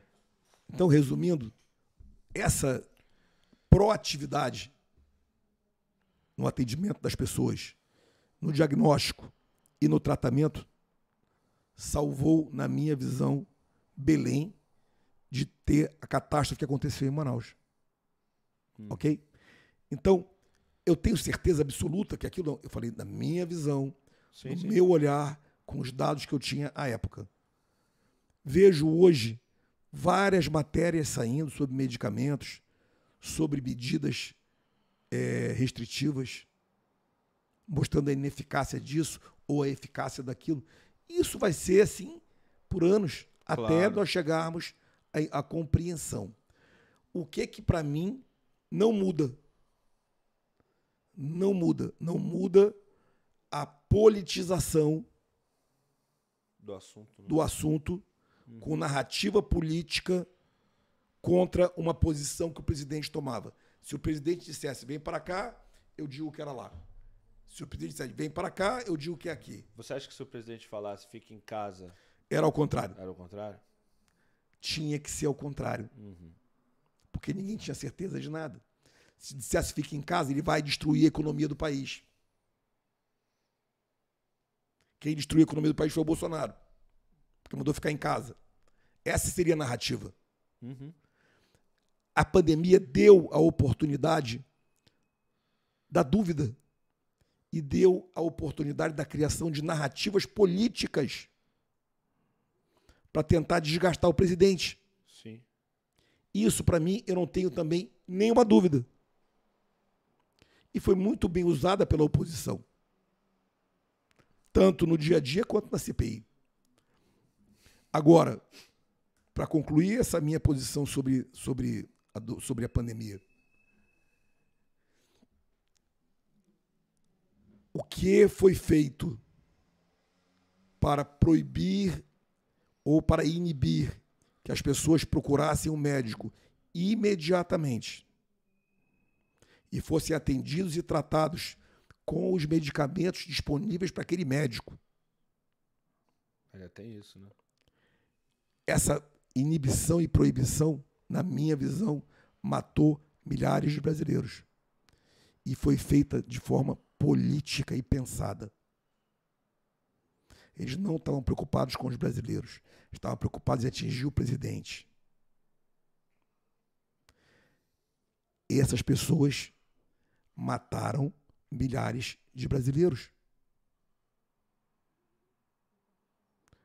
Médicos ficaram com medo de prescrever medicamentos, seja lá quais forem. Pacientes ficaram com medo de procurar o médico. Gestores de hospital ficaram com medo de definir protocolos, que é obrigação deles. Ninguém queria assumir a responsabilidade. Todo né? mundo com medo. Medo causado pela sanha da narrativa política para atingir o presidente da República. Isso precisa ficar claro, precisa ficar muito claro. E eu via isso no olhar das pessoas. No mesmo lugar, tinham as pessoas dizendo: vocês estão fazendo com que as pessoas não procurem o médico, cara. É isso mesmo. Surreal, né? É surreal. Uhum. Então, isso para mim é uma, é uma ferida que está aberta. Está aberta essa ferida. É... Fiquei calado o tempo que ficou, foi necessário ficar calado. Mas eu ainda espero que haja justiça e esses cidadãos paguem pelo crime que cometeram. Crime de lesa pátria. Crime de lesa pátria. Mas como é que como é que a gente pode provar algum tipo de crime se não existia tipo um protocolo correto, né? É difícil. Perfeito. perfeito. É difícil porque isso é com o tempo. Foi o que você falou, mesmo com lockdown, sem lockdown, com, é, enfim, fica em casa. Mas é a única, a única certeza que se tem. A, a, a, você mesmo falou a média é a mesma, né? É. Mas a única certeza que se tem é que as pessoas que procuraram o tratamento o mais rápido ah, sim, possível sim, sim. não morreram. Sim, não, é. Olha só, por exemplo, o que você está falando é muito verdade dessa questão do medo de procurar o médico. É tão verdade que o meu filho, tem um exemplo em casa, meu filho, o pessoal conhece aí, às vezes ele aparece aqui na live, ele é uma espoleta, como toda criança deve ser, claro, né? Pô. Graças a Deus, ele tem cinco anos. Você manda lapinho para mim? Papel? Aí, atrás de você tem um. Só, aí, atrás de você tem um. É, você quer que eu ligue um pouco o ar-condicionado? Ali, ali, ali, ali, ali, ali, o guardanapo. Ali, ali, ali. Amanda. Isso, é. Papel toalha. Você quer que eu ligue um pouco o ar? É bom, tá muito quente. Tá, então fecha aí, por favor, a porta. Gente, ó, não é falta de estrutura não, viu? Porque tem É a garganta também. que tá ruim. Exatamente. Aí falou, liga, liga, abre um pouquinho a porta e tal, mas tem uma hora que... É, teve com o tanque de guerra aí. Aí, que beleza. ah... Então, assim, é porque realmente, senão a garganta, a garganta não vai e a gente tá só no começo. Para com isso. não, olha só, retomando esse assunto do meu filho, assim. Ele tava brincando comigo, assim, no, no, início da pandemia. Brincando comigo, brincando de pular em cima de mim. Eu, para, Enzo, para, Enzo, não sei o que. Escapuliu, bateu com a, com a boca na. Machucou. É, machucou, abriu. E, eu, e a minha mulher, vamos no médico para dar ponto. Não sei o que. Que médico? Tá todo Covid, não sei o que. Tá todo mundo. Pô, se pegar esse negócio. Não, não, vamos pro médico. Vamos é. pro médico. Chegamos no hospital, por incrível que pareça, no Copador, hospital famoso aqui no, no, Rio de Janeiro, vazio. As pessoas estavam realmente com, com medo, medo, Com medo. Eu fiquei espantado. Falei, caraca, a gente tá numa pandemia, muita gente. Ninguém no hospital. Medo. Pô, pra mim foi até bom, porque eu fiquei com menos medo. Mas Você é tem você tem razão numa, numa, numa dificuldade de você provar isso. É, então. E talvez esse seja o motivo principal que eles tiveram tanta liberdade de, de ir para cima. Impunidade. A impunidade, né? É. E, mas, é, mas eu acredito que com o tempo as coisas comecem a, a ficar tão claras e que eles sejam cobrados de qualquer maneira. Sim. Ou sim. politicamente, ou juridicamente socialmente, precisam ser cobrados. É, esse, essa questão é, é, fundamental, assim, falar da pandemia, porque eu, eu considero a sua atuação na pandemia boa, realmente, e, e inclusive depois que eu vi o Rica Perrone, um abraço aí pro Rica, eu entendi muita coisa, muita situação do que do que estava acontecendo, porque realmente é uma guerra de narrativas. Uma guerra de narrativa infinita, e cara. você não consegue entender para onde você vai. E a, na minha visão, o grande assassino nessa história é essa questão da narrativa, de você não ter. Você não, você não sabe qual informação é a verdade, você não sabe para onde você vai. E as pessoas ficaram batendo cabeça. Por exemplo, eu tive, eu tive, e eu nem sabia que era. Porque eu tive logo no começo. E eu nem sabia que eu tive, porque eu não tive nada, só pedi olfato e paladar e mais nada. Isso não era relatado como um sintoma da doença. Então eu nem me liguei, mas só que como eu, eu sou alérgico, então às vezes, às vezes eu perco, né? O fato paladar porque o nariz está entupido. Então, assim, eu fui descobrir, tipo, um ano depois quase que eu tinha tido, É fazendo o, o, teste. Meu irmão, e quantos, quantas outras pessoas também foram assim? é, então. Milhares. Mas é uma, uma, uma. A pessoa tá falando 650 mil mortos não é uma narrativa. Não, a gente não tá. Eu acho que ninguém aqui tá falando Que não morreram que pessoas. não morreram e que de não Deus. lamentam. Tô dizendo que talvez desses 650 muitas vidas poderiam ter sido. Salvas se Salvas. não tivessem criado narrativas políticas Exatamente. quanto ao tratamento das pessoas. Foi uma questão, foi uma questão muito politizada. E aí, muita gente acusa o, presidente de falta de humanidade, quando na, quando na verdade também faltou humanidade a quem, ao que, a quem só usou isso para se beneficiar politicamente, né? É exatamente isso. Então eu acho que eu acho que é por aí, independente de você do, do- do- da tua preferência política, a gente precisa parar para analisar isso. Barba, deixa eu falar uma coisa pra você. Nós salvamos milhares de brasileiros. Milhões. Milhões, Milhões. de brasileiros. Salvamos, cara. Nós estruturamos todos os hospitais, os estados, os municípios. Você não vê uma prefeitura, um estado reclamando. Ninguém reclamou das ações do ministério. Ninguém reclamou, porque todos foram atendidos em tudo que pediram. Em tudo que pediram. A custo zero além de tudo que nós demos de material e estrutura, nós demos recursos infindáveis para se estruturarem e fazerem o combate à pandemia. Recursos extra-orçamentários que foram usados para pagar pessoal e contas atrasadas também, para botar o município em dia. Necessário ter gás para a coisa funcionar. né? Claro. Então, essa é a primeira coisa. Se trabalhou 24 horas por dia para salvar as pessoas. Quando em dezembro nós tínhamos um plano de vacinação nacional publicado e aprovado, isso não foi feito por partido político. Foram dois, três meses de trabalho para chegar num plano real, plano operacional, detalhando tudo, lançado no meio de dezembro. No começo de janeiro, nós já tínhamos 38 mil salas de vacinação prontas. Com tudo. Nós já tínhamos logística de transporte para todas as cidades do país, tratadas e combinadas. No começo de janeiro. Todas as cidades. Todas as cidades Cinco do mil país. cacetadas. 5.570. Num grande projeto do governo do Estado Federal, estadual e municipal. Isso é logística, né? Isso é logística. Tudo estava pronto em janeiro. Sim. No mesmo dia que a Anvisa autoriza o uso da Coronavac e da AstraZeneca, em 24 horas, 6 milhões de doses de vacinas foram distribuídas para todos os estados simultaneamente. No mesmo dia, em 24 horas. Começou a vacinar o quê? Em 48. 24 Em horas. 24 já começou a vacinar. É, Distribuída e vacinada. É. Então. Aham. no mesmo dia. Dois dias depois, mais 2 milhões de doses.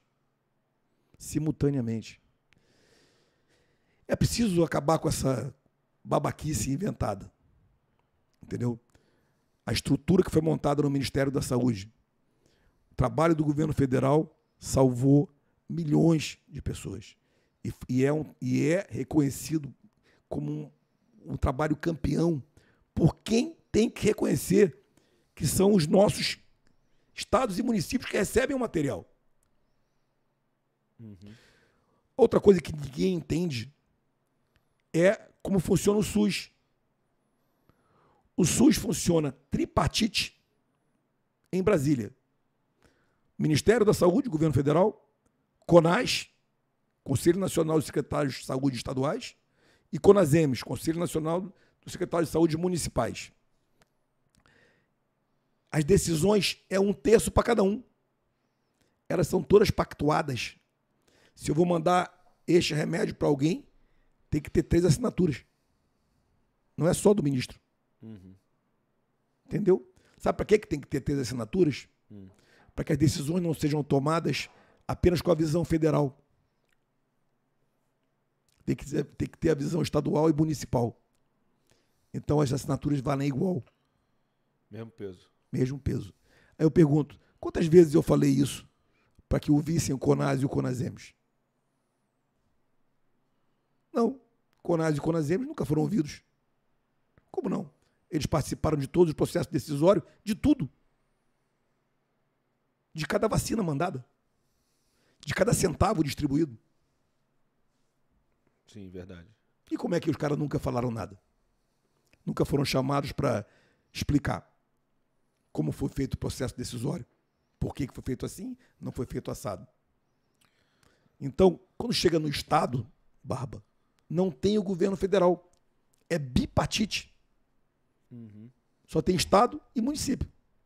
As ações de saúde, elas são executadas por estados e municípios. 100% delas. Não existe nada do governo federal em ações de saúde nos estados e municípios. A não ser um estado, um estado como o Rio de Janeiro, que tem os estados federais, tem alguma coisa em Porto Alegre, o resto não tem nada. Se dos 5.570 municípios, só três ou quatro tem alguma coisa, o resto não tem nada. Ou seja, a resposta de atendimento aos doentes da Covid-19, na sua totalidade, ela é feita por estados e municípios. Alguém perguntou para eles o que aconteceu? Provavelmente. Como é que não? Vou fazer a pergunta para ti, deixa eu entender. Quer dizer, então, que as pessoas são tratadas no hospital, no, no, nos estados e municípios, são salvas ou perdem sua vida, e ninguém pergunta o que aconteceu para o estado e para o município? E diz que o responsável pelas mortes é o presidente da República? Olha só, isso é uma conversa de maluco. Aí vem um leso falando de que morte não é. Óbvio que morte é morte que não é narrativa? Precisa um babaca dizer uma merda dessa? 650 mil mortos são 650 mil brasileiros que morreram. É verdade. Que o coronavírus lambeu. Agora, e o trabalho dos estados e municípios, dos enfermeiros, médicos, agentes de saúde, cuidando das pessoas? Em conjunto com os programas e projetos do, do, do governo federal, atendendo tudo com todo mundo. Ninguém perguntou nada, cara. Então, de onde tiraram as conclusões, né? Da cabeça deles, cara. Uhum. Existe uma comissão externa da Câmara para a Covid-19 que fez cento e varada reuniões e tinha sua equipe dentro do Ministério da Saúde acompanhando as ações. Eu vou repetir. Você sabia disso? Não. Pois é. Vou repetir novamente. Uma comissão externa com deputados e senadores funcionando na Câmara, uhum. onde o presidente era o doutor Luizinho, nosso deputado aqui do Rio de Janeiro, meu parceiraço. E ele e a equipe dele viviam no ministério, acompanhando cada decisão. Por que, que não pegam o relatório da comissão externa? Achei que era algum recado.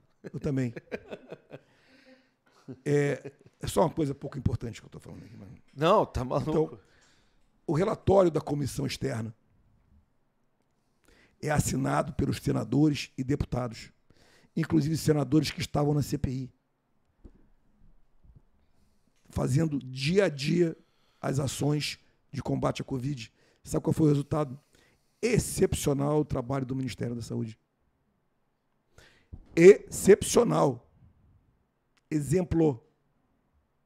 Exemplar.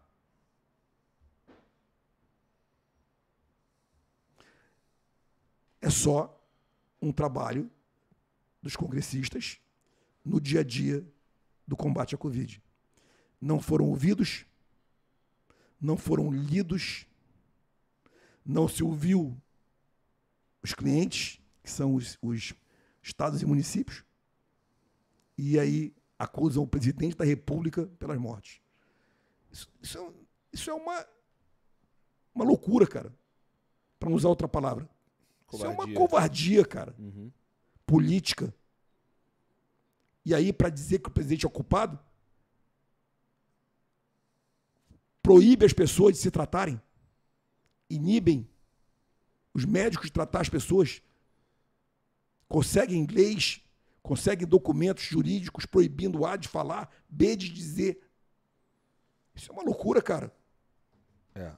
Realmente, essa questão da politização da, da, da, da questão do Covid foi absurdo. Absurdo. Eu, eu sempre pensei dessa forma. Eu acho que era uma questão médica e logística, como você mesmo falou, e não uma questão política de nenhum de nenhuma, nenhuma em nenhuma hipótese. Nenhuma matiz, é, nada. Ali, naquele momento, naqueles momentos, óbvio que a gente ainda assim, o Covid ainda não passou, a gente ainda está sofrendo, muito menos, mas ainda está. Pouquinho, mas ainda está. É, ali deveria ter havido uma união de todo mundo. De todo mundo.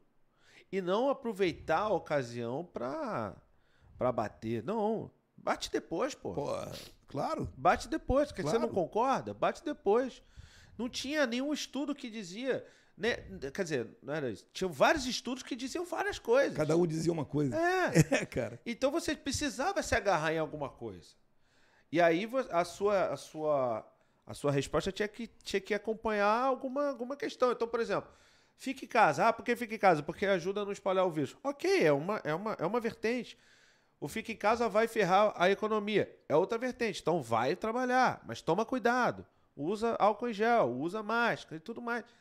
Então, assim, não havia, não havia, na minha visão, postura errada. Havia posturas diferentes. No final das contas, está se provado aí que qualquer tipo de postura, a taxa de morte é a mesma. É praticamente a mesma. Pois é. E aí o que assusta, assim, são 560 mil mortos no Brasil, infelizmente. É muita gente, é mais de meio milhão. 500 ou 600? 650. 600, desculpa. É, é mais de meio milhão de pessoas. Mas se você for, for comparar isso com a quantidade de gente que se que teve o corona e ninguém, saiu. Ninguém nem sabe quantos tem. E fora depois comparar isso com quem a com, é, com, com a população, é assim, é muita gente, mas percentualmente é um número pequeno, percentualmente. Óbvio que cada vida é uma Não, vida. Olha, é uma loucura. É. Mas isso aí o tempo vai arrumar. É. O tempo vai arrumar. Deixa eu te fazer uma pergunta, cara. Uh, seguindo essa linha, houve algumas polêmicas na, na questão Covid aqui. Várias, na verdade, né? Mas umas, algumas são maiores. Por exemplo, a questão da Pfizer. É, eu vi, ouvi o que você falou no Rica, eu queria que você, que você falasse aqui pra gente se houve realmente atraso. É uma pergunta retórica, tá? Porque, enfim. Uh, e o que aconteceu para que o Brasil, né, uh, na visão da Pfizer, né, segundo disseram, fosse o, o, o país que merecia ser o primeiro a ser vacinado em relação àquelas responsabilidades todas que neles não tinham responsabilidade Olha só, nenhuma. A Pfizer é uma empresa e o Brasil tem um mercado tem o recurso e o Brasil tem uma população que topa ser vacinado. E tem um ministério que queria comprar vacina. Tudo casando. Meu amigo, resumindo uma longa história, eles nunca refrescaram uma vírgula, uma vírgula, desde o primeiro approach. Nunca eles impuseram cláusulas draconianas que são.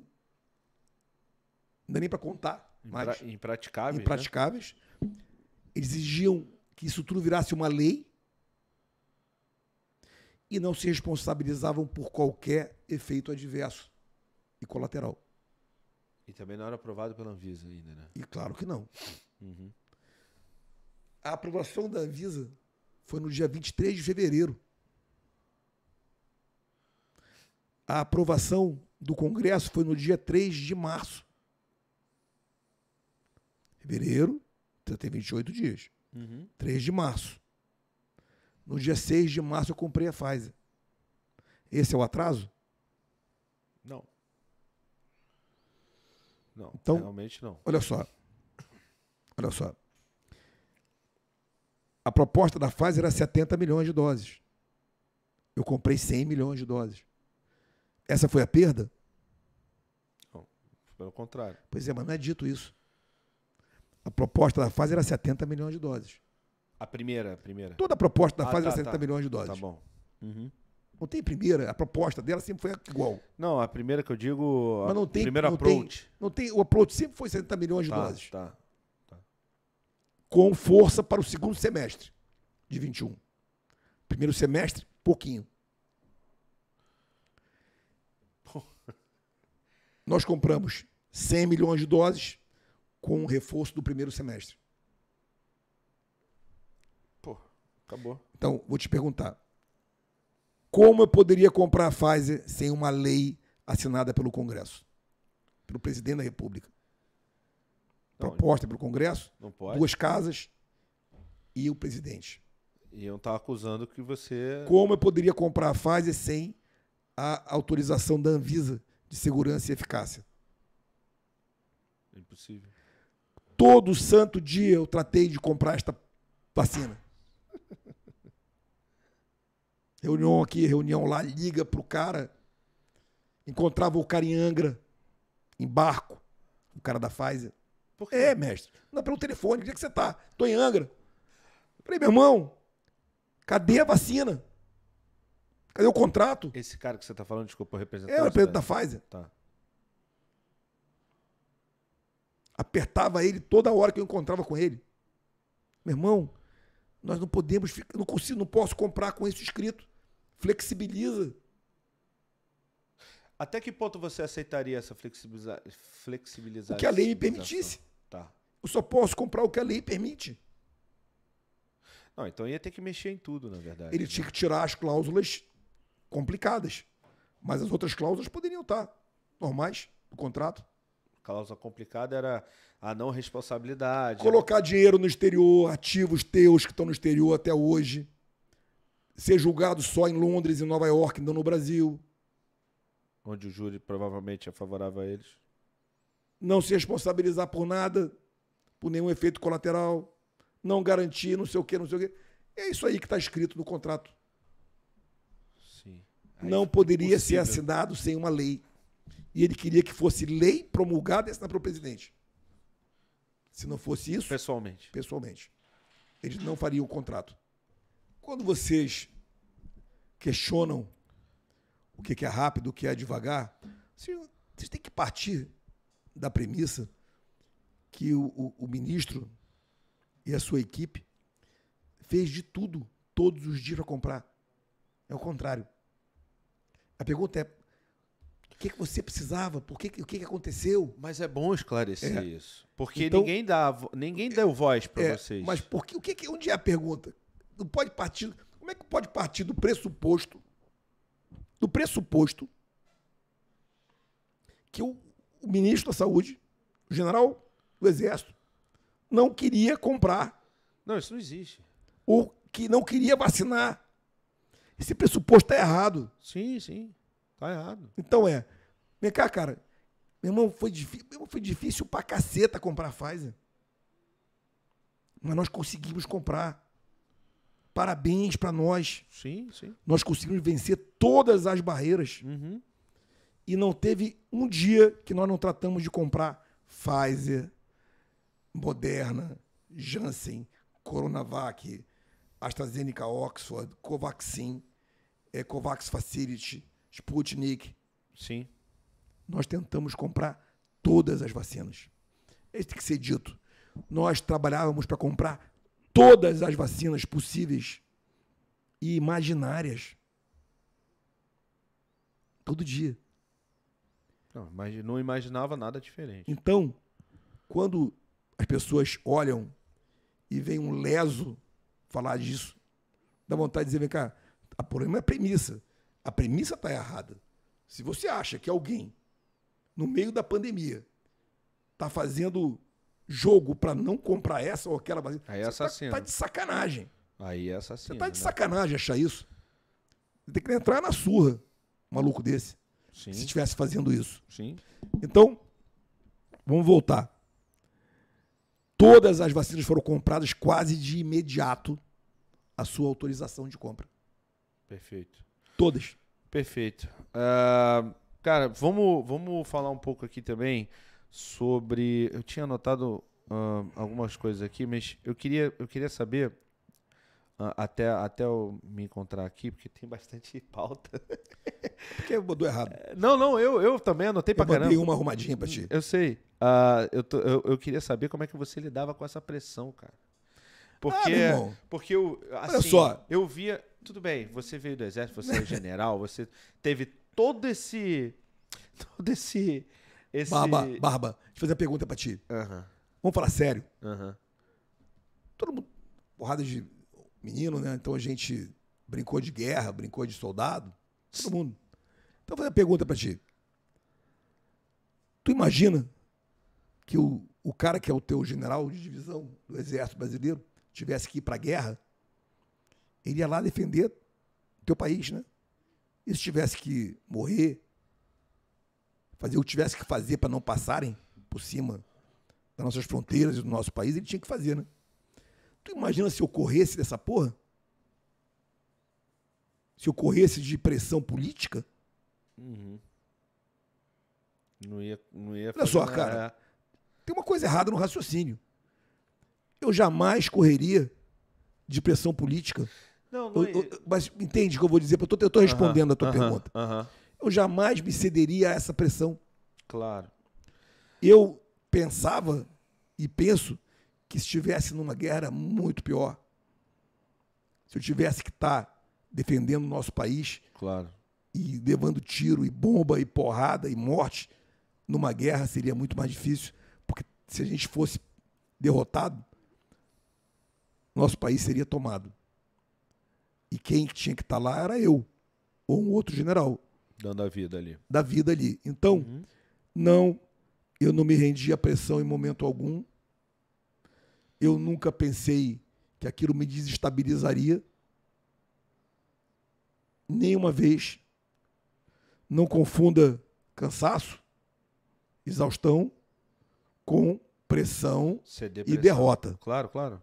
Não, em hipótese alguma, eu senti nada. São, é, eu, eu, eu, eu- Bom, então sou é brabo mesmo, porque eu imagino que, sei lá, a mídia batendo, É, uma parte, boa parte da população batendo muito, muito por conta da mídia, claro. do direcionamento da mídia. Pessoas morrendo, gente colocando na sua conta e na conta do presidente, porque num determinado momento no país só tinham dois culpados É, pelas mortes, era você e o Bolsonaro. Assim, Claro. na narrativa da mídia, tá? óbvio. É difícil, cara. É é lidar com isso, chegar em casa, dormir tranquilo. Mas, Não tem, olha só, Por outro lado, você sabia que você estava fazendo o seu trabalho, né? não existe dormir tranquilo, não existe dormir É. Entendeu? Só não Aham. pode confundir isso aí com o sentimento de derrota ou de pressão. Não, não. Então, não a exaustão-. Mas por isso que eu falei que a resposta era uma resposta. Sim, sim, sim. Eu tentei ser- responder mesmo o que você perguntou. Uhum. Não, eu lidei com a pressão, lidei com a, com a sensação e o receio da, do todo, como você coloca, da pressão em cima, com muita, muita determinação de não, de não, não, não, Não não correr. Uhum. Eu jamais correria. Pra terminar essa questão de Covid, tá? É a última do Covid, assim. Pô, tu eu- gosta de Covid, hein? Não, de jeito nenhum. Apesar que eu peguei Eu- duas nós vezes. Temos que arranjar uma, Não, um mas eu. Covidzinho pra ele. Não, porque eu, o- eu vi você falando sobre, sobre a questão de Manaus. Tá brincando. Vamos lá. Não, é, eu achei. Liga o ar de novo, que isso aqui vai ser longo. Tá bom. Não, eu achei surreal o que você falou em relação a- aos aviões indo pra lá, Fantástico. transportando oxigênio. E eu nunca tinha ouvido essa Então, olha história. só, Então é te- bom contar pela Não, segunda eu vou te contar de novo. Por isso que eu falei, mais uma hora de Manaus. Não, uma hora não. Não, vai ser. Deixa eu falar uma coisa pra você. Da mesma forma que as pessoas não têm noção de Roraima, Boa Vista, Pacaraima, Amazonas, eles não sabem nada sobre Manaus.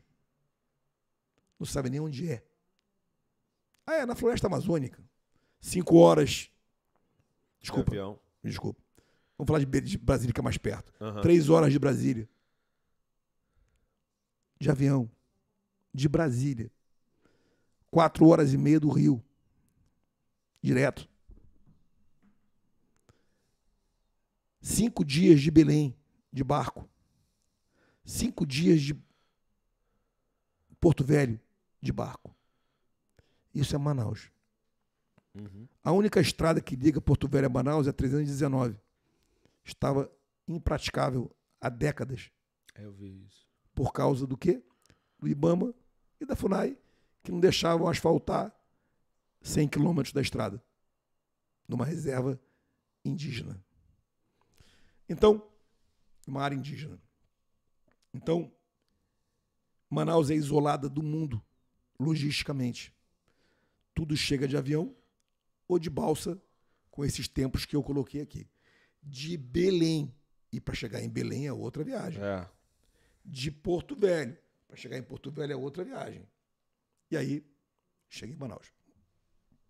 Manaus já é impactada no que tange a leitos de saúde naturalmente. É um dos piores índices entre leitos e habitantes. Manaus, por si só, é o ponto de, de afluxo de pessoas doentes do Amazonas como um todo. Mas Roraima, Acre e Rondônia, Sim. que vão para Manaus. A Marinha até bota o hospital Exatamente. de navio, né, e tal. Sei. Então, Manaus já é impactado e fica mais impactado. Com a pandemia, piorou o impacto. E nós tivemos um momento nos meses de abril, maio, complicado em Manaus, foi uma primeira que serviu de alerta. Ok? Uhum. Mas depois de junho, as taxas de óbitos e contaminação em Manaus foram quase para normalidade. E ficaram estáveis, sem variações, até o dia 28 de dezembro. Até o dia 28 de dezembro. Então, a primeira coisa que tem que se compreender é aí, o imaginário ali é de que estava sob controle. E nós tínhamos instrumentos de, de acompanhamento. Sim. Dois, mesmo numa, num momento crítico, como aconteceu em maio, junho, abril, maio, junho, não colapsou. Extremo. Que pra, que pra gente era o, era o auge e não ia acontecer de novo. Então, se não colapsou, não colapsaria. Uhum. Preciso compreender isso. Tá. E aí, quando chegou ali no final de dezembro, as taxas começam a subir. E por razões pessoais, eu tenho muitos amigos em Manaus. Claro. Tenho família por parte de pai. E eu comecei a receber, lá no finalzinho de dezembro, notícia de que estava cheio os hospitais. Tinha piorado bem. Tá piorando bem. Falei, pô, esse troço tá estranho. No dia 28 de dezembro, eu chamo todo mundo numa reunião, secretários, CONAS, CONASEMES, falo isso e digo, olha, eu não quero que a gente volte ao problema de Manaus de abril, maio. Vamos nos adiantar. Vamos nos adiantar. Vamos mandar para Manaus uma equipe com uma médica e uma equipe de, de médicos e estrutura para avaliar a situação. Hospitais, UBSs, tudo. Ah, mas nós estamos na virada do ano. É afastamentos regulamentares de Réveillon. Cancelem as férias, cancelem afastamentos de final de ano, tragam todos para cá e embarca para Manaus. Imediatamente, dia 28, o pessoal voltou no meio do Réveillon, se organizaram e partiram no dia 3. Só para lembrar, as pessoas estavam fora. Sim. No dia 3, domingo, o pessoal foi para Manaus. No dia 4 e 5, foram a todas as estruturas de saúde de Manaus. E vieram para Brasília para trazer o relatório. No dia 6, às 10 da manhã, eu convoquei o governador. O termo não é convocar, eu convidei, termo correto. Eu convidei o governador e o secretário de saúde que estariam vindo a Brasília para assistir à apresentação do relatório. No dia 6. Você identificou 28. 3, Réveillon. 4, 5, 6. Tá. Qual foi o relatório? A estrutura está colapsando. Falta médico, Uhum. falta respirador, falta monitores, falta leitos, falta Tudo. recurso, Falta tudo. falta material. Em nenhum momento se falou de oxigênio. Até porque não faltava oxigênio. Faltava todo o resto. Faltava o resto, não faltava oxigênio. Uhum. A White Martins, que é a única fornecedora, ou praticamente a única fornecedora, Sim. tinha uma média de fornecimento diário de 15 mil metros cúbicos a 17 mil metros cúbicos por dia de oxigênio líquido, o que vai para as tubulações dos hospitais, os dutos. Sim, sim. E ela tem uma fabricação diária de em torno de 28 mil, o teto de fabricação. E ela tinha uma reserva de até 300 mil metros cúbicos. 300 mil metros cúbicos. Uhum. Então, não faltava oxigênio. Mandamos todas as demandas. Que dia? No dia 7. Dia Tudo. Você escolheu o dia 7 mandou. Tudo nós mandamos para lá. No dia 7 à noite, governador presente, hein? Aí, ok, muito obrigado, voltou para Manaus. No dia 7 à noite, me liga o secretário de saúde, Marcelos. Oi, Pazuello, tal, pá, olha só, tô com um problema aqui. Preciso transportar oxigênio de Belém para Manaus. Em garrafas de oxigênio. Não líquido. Já, já, é, gás. Já gás. Uhum. Eu falei, o que, que você precisa? Ah, umas duas pernas de Hércules. Falei, tá bem. É porque a White Martins ia trazer, mas tem a balsa e tal, então, tu consegue trazer isso para mim? Falei, tranquilo. Só para lembrar, oxigênio de garrafa não é para o hospital. Não é para os dutos de hospital. É já pra botar no doente ali. É para o interior, Ah, tá. é tá, para uma, tá, tá. pra uma UPA, é para uma ambulância. Que não tem o, o, o encanado, né? Claro, porque a pressão vem Uhum. diferente. Tu imagina tu botar uma, um tubinho numa... Uma, uma- É a mesma coisa de gás de se cozinha e gás de. Exatamente, vai, vai, Tá. vai pro botijão. Tá, é, o gás de A é cozinha. muito maior, né? Exatamente. O gás de cozinha tubular vem com menos pressão. Bem, então, resumindo, para isso era. Peguei o telefone e liguei imediatamente para o general comandante do Militar Amazônia, que tinha os meios adjudicados a ele lá, meios logísticos, Uhum. inclusive a FAB, e pedi que ele fizesse o transporte. Falou, beleza, pode mandar o cara me ligar. Liguei para o ministro da Defesa, na sequência, informei a ele, falou, pode mandar o que precisar. É assim que funciona. Sim. Essa é a Processo, velocidade. Processo. Na hora. No mesmo minuto. O avião decolou para Belém de manhã, de tarde decolou para Manaus já com os oxigênios. No dia 8. Olha só, dia 7 à noite. De 28 que você viu. Não, 28 até não 8. tem oxigênio, mestre. Não, não, não, eu sei. 28 Olha que só, olha viu só, olha só. anomalia, anomalia. Olha só, olha só. Você Tô falando do telefonema 3. do dia 7. Ah, sim. Sim, sim, sim, sim, sim. Tá bom. Beleza. Olha só. Quando você coloca assim, eu tenho que voltar lá para trás porque vira Não, não, no dia entendi. 28. É porque eu tô fazendo a, a mas eu estou tempo. fazendo. vou- Tá vou- bom, eu vou- tá bom. Senão, senão fica, Tá bom, fica, tá bom, tá fica bom. um approach errado. Aham, Dia 28, eu mandei reunir todo mundo, sim. mandei cancelar férias e afastamentos e mandei uma equipe para Manaus, que embarcou no dia 3. Sim. No dia 4 e 5 foram feitas vistorias em hospitais de Manaus. Todos os hospitais. No dia 6, a equipe voltou para Brasília e eu solicitei o governador e o secretário de saúde em Brasília Uhum. para reunião comigo. E ali foram apresentadas as demandas. Sim. Nenhuma demanda de oxigênio. Nenhuma demanda de oxigênio. Zero. Então, aham. No dia 7 à noite, O o Marcelo liga e pede, pede transporte de garrafa de oxigênio de Belém para Manaus, Tá. que foi atendido no dia seguinte. Aham. E acabou aí o assunto. Sim. Não tem falta de oxigênio. Sim. Não tem colapso de oxigênio. Não tem pessoas que vão morrer sem oxigênio.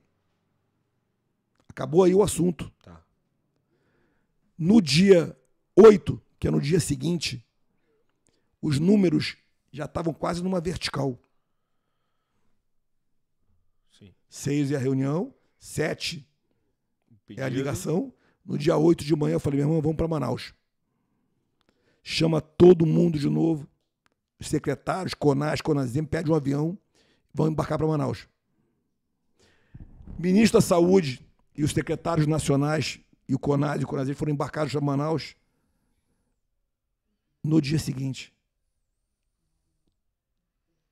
Sabe para quê? Para prestar o apoio aproximado para ver o que, que podia ser Ali, feito para evitar que colapsasse. Tá em loco, né? Uhum. E assim eu embarquei para Manaus. Dia 8 dei a ordem, 9 foi sábado, dia 10 eu estava em Manaus. Quando eu botei o pé em Manaus, eram 10 horas da noite, de domingo, dia 10. Eu fui direto encontrar o governador e os secretários e sua estrutura. Domingo, 11 horas da noite.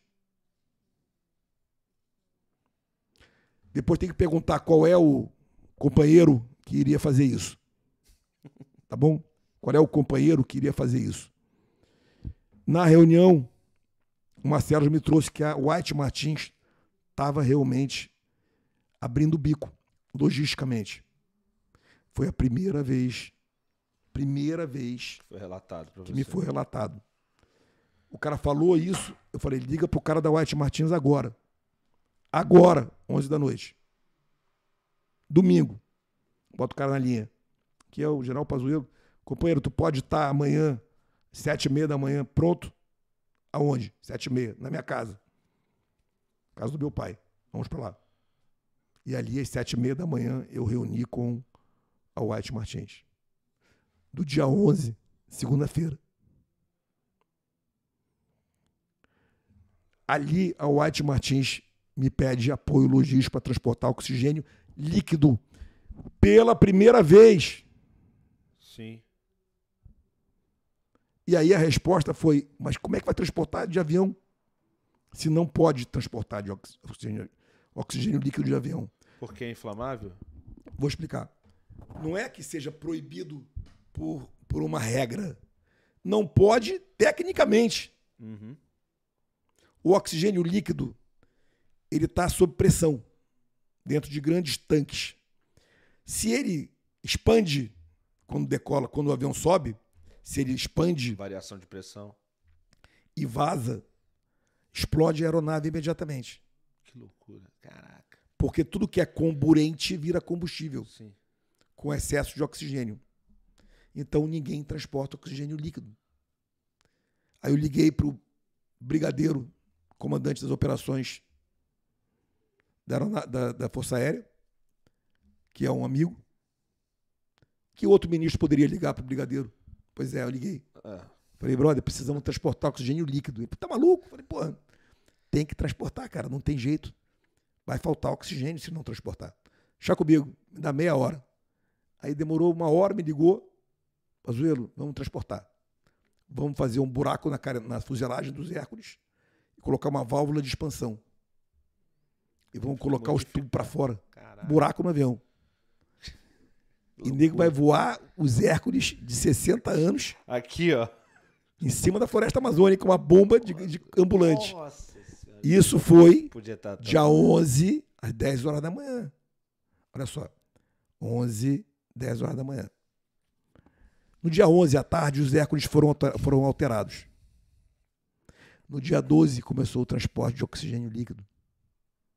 Menos de 24 horas depois da demanda da White Martins. E aí eu tenho que ouvir de um bobo que houve omissão e atraso na resposta a Manaus. Na verdade, você Bobo. fez tudo no tempo hábil, né, cara? Não, nós fizemos tudo pre- preventivamente. Sim. Não, Sem informações. Tempo hábil. Você não fez mais rápido porque não tinha tempo hábil. Não né? havia o que fazer a não É, ser. é. Olha só, desculpa o termo, tem- tem- olha só, o tempo hábil também não me agrada. Foi imediato.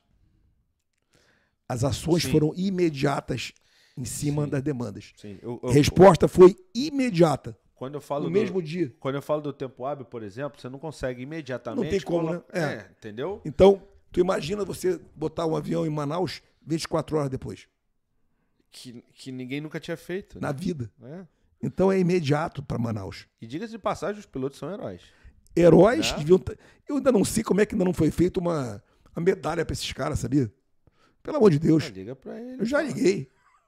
Só, É que o sai do pessoal- enterro da, olha só, o da Milico- rainha, você manda só. fazer. Os milicos não gostam de se Eu auto. sei.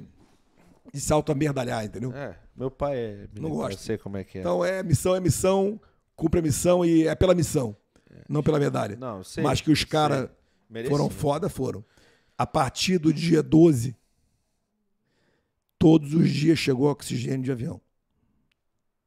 Oxigênio Líquido. líquido para abastecer os dutos. O consumo de Manaus Quer, quer mais água? passou de 15 mil metros cúbicos para 78 mil metros cúbicos dia. Caramba. 15 mil pra 78? Que isso? Pois é. Vai explicar isso aí para Leso. Leso é só. ótimo. 15 mil metros cúbicos. Passou para 78 mil metros cúbicos dia. Então tu tinha que botar os 28 produzidos, Sim.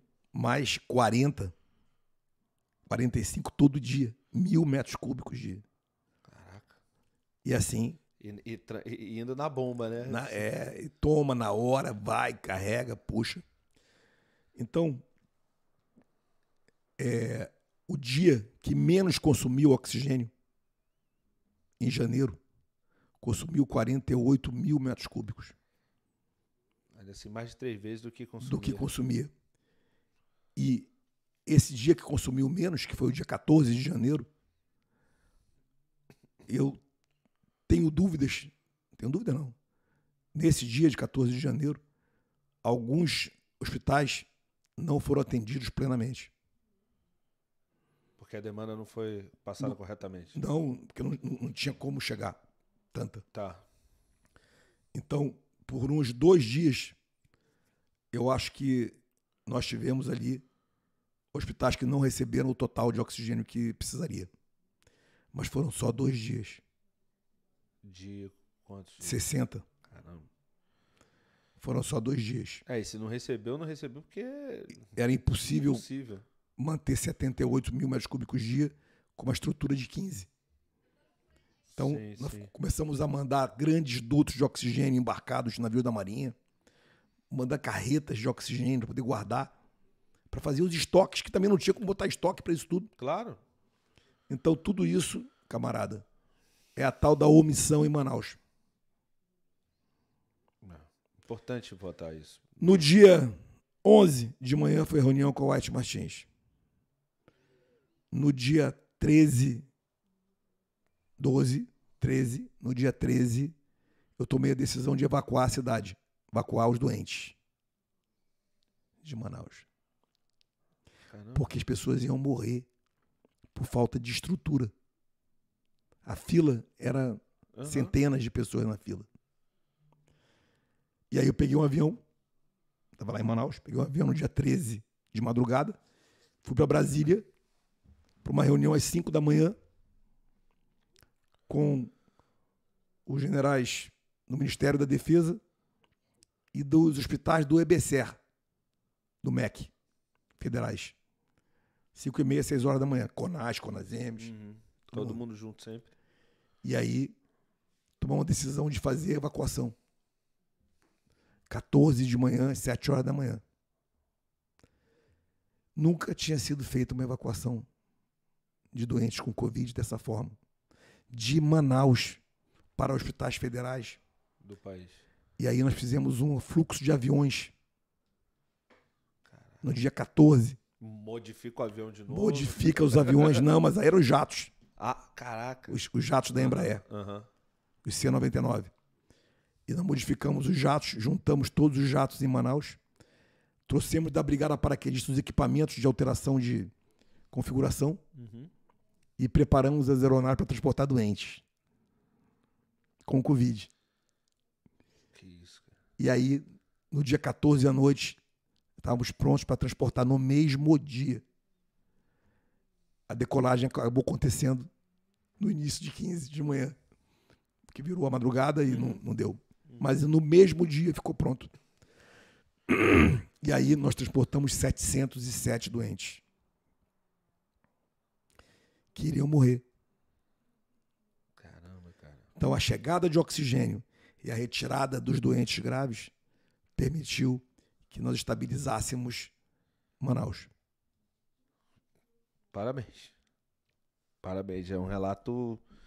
A gente não escuta, né? A gente não vê o pessoal falando. É por isso que, E aí, quando mesmo com eu, essa voz assim, vale a pena eu ouço um porque- bobo, bobo, falar uma besteira, fico olhando e falei, meu irmão, tem que nascer de novo. Virar homem, porra. Virar homem. Pra vir falar com a gente. Nascer de novo. O, o- quando houve aquele movimento dos artistas, né? Pra fazer as doações de oxigênio e tal, isso ajudou? Claro que ajuda, maneira? claro que ajuda. Quando eu falei pro Rica, nego, ah, você falou, brother, tudo ajuda. Tudo ajuda. Uhum. Mas é preciso entender que o que se mandou foi oxigênio de garrafa. Que era pouco efetivo ali. Não tinha nem. é, Mas ajuda. Ah, ajudou, claro que ajuda. Mas é a, a- a- na ânsia de explicar que não tem nada a ver com isso. A solução, um, me- um metro cúbico, um metro cúbico de oxigênio Sim, sim. líquido representa Quantos cilindros você acha? 100 cilindros, 80 cilindros. Sei lá, No- inúmeros avião- cilindros. No avião eram quantos metros cúbicos, você falou? Cada avião transportava 15 a 20 metros cúbicos. Porra, então... Você está entendendo? Sim, sim, sim. Então- ordem, ordem de grandeza... É, é totalmente absurda. Aham. Não é- mas era o que eles podiam fazer. Não podia transportar líquido. Claro. Só que para transportar líquido era a FAB. Sim, sim, sim. Então eles mandavam o que tinham. Sim, sim. Mas não representava aquilo a solução para o oxigênio nos hospitais. Entendi, entendi. Foi efetivo, mas não tão efetivo quanto o que foi, foi, fe- é, foi feito, né? Foi ótimo. E, também não podia ser feito outra coisa. Não tinha outra coisa para fazer, foi É. ótimo. Agradeço a todos eles que apoiaram. Uhum. Todos merecem palmas por terem apoiado, mas tem que ser claro que o que salvou as pessoas foi a FAB. Uhum, uhum. É, até o Vital aí tá vendo aí da, da, da aeronáutica, meu amigo, um abraço aí pra ele. Cara, você acha, tá? pode ser sincero, é, você avaliando todo esse período, você acha que houve algum erro ou engano por parte de vocês? Ou, sei lá, de repente a gente fez isso sempre pensando no melhor, mas talvez se fizesse aquilo... Sobre. Não, sobre a- a- a- a Muito ampla a pergunta. é, não, mas sobre o, o, o, o- o combate à Covid aqui no Brasil, desde que você... Isso é muito amplo. Tudo é combate à Covid. Coisas, tudo, tudo. Hoje você fazer uma análise Tá. e dizer, ah, aquilo ali podia ser feito melhor ali, aquilo podia ser com os dados de hoje, com os dados da época, eu não mudaria nada. Uhum. Com os dados da época, a gente fez o melhor. E, e muito discutido. Cada coisa. E vou. O que não pôde ser feito foi pela falta total da estrutura, ou pela falta total de. de Às vezes de, até de conhecimento, porque de- não se conhecia. Do... de se conhecer as coisas, né, cara? Aham. Então, eu te digo com todas as letras. Te dei o exemplo de Belém. Do lado, né? Cara, nós tínhamos que ter puxado aquele exemplo. Eu tinha que ter conseguido vender aquela ideia mais. Mas, irmão, eu levei arquitetos, levar as plantas para as pessoas e copia isso aqui. Não, o importante é que você fez tudo o que estava no seu alcance, É. né, cara? Então, volto a colocar. Copia isso aqui, olha, olha só. Sena- governador, perfeito, olha só. Essa é a melhor resposta que eu vi no país. Copia isso aqui. Tá aqui as plantas. Entendi. Tá aqui o telefone do cara, liga para ele. Perfeito. Por que, que você acha que a CPI da Covid eh, não foi até onde o dinheiro foi distribuído? Eles não, eles- Porque o foco da CPI era apenas desgastar o presidente da República. Mais nada. Ninguém tem dúvida disso. Não, beleza. É, fica claro. Ah, Nem recursos, nem efetivamente no resultado do trabalho. Não ouviu os estados e municípios, não ouviu os gestores estaduais e municipais, não ouviu ninguém, não ouviu a comissão externa da Câmara e do Senado. Ficou apenas fazendo narrativa, diariamente com você. né? fazendo política. Tá. é, assim, tem muita coisa aqui para falar, mas eu queria, eu queria saber agora que realmente a gente está chegando no final, até porque sua voz também está chegando Tá, no final. né? Ah, e assim, eu espero que em breve a gente possa repetir aqui. Vai ser um prazer. Não a conversa, porque a gente tem que tratar coisas novas, mas, mas a sua presença. Ah, como é que você. Quer que eu ligue o ar de novo? Quero. Abra a porta? Gostaria. Tá. Como é que você vê essa, essa sua experiência gigante em tantos assuntos? Né? Ah, como é que você pretende usá-la como deputado federal aqui no Rio de Janeiro? Olha, eu vou. Essa E resposta. plataformas também, É. né? Essa resposta, ela, ela é, ela não é difícil de ser dada, porque a gente passa a ter um grau de conhecimento de vários assuntos, mas a gente também entende até onde a gente consegue ir em cada função. Uhum. Eu acho que a coisa mais importante, coisa, o melhor, o ma- maior resultado ou a maior é, que eu posso dar de melhor para o Rio de Janeiro vai ser a capacidade de costurar as coisas em todos os aspectos. Vai falar de saúde comigo? Desculpa. Vai falar de segurança comigo? Desculpa. Logística. Vai falar de logística comigo, de infraestrutura comigo? Então, eu já sei isso tudo. Falar de petróleo e gás, eu estou estudando petróleo e gás. A primeira empresa de petróleo e gás, de apoio às plataformas de petróleo e gás em Campos, veio de Camaçari, era do meu pai. Então, conheço um pouquinho Macaé. Uhum. Para não dizer muito. Sim.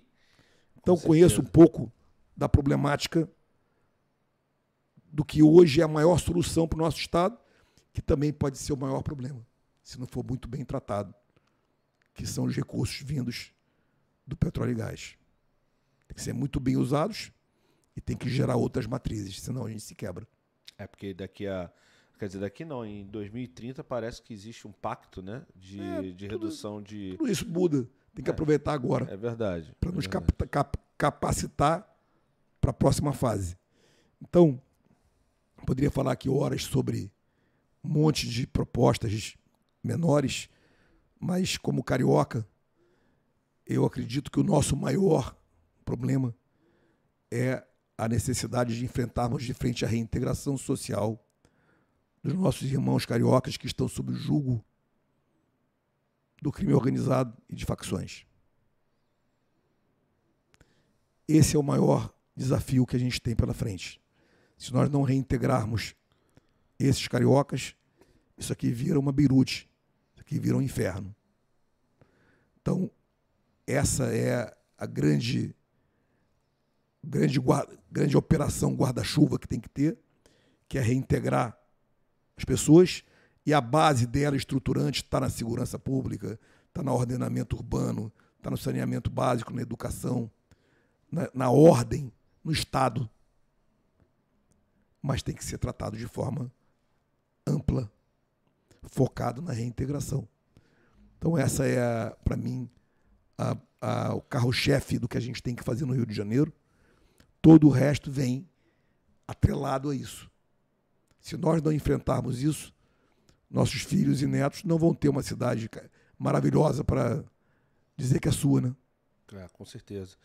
Um, é, dentro do, de tudo que a gente que eu tinha planejado é, perguntar para você, faltou, por exemplo, é, você falou um pouco sobre o Braga Neto, sobre o General Braga Neto. Queria saber como é que é a tua proximidade com ele. Que foi amigo.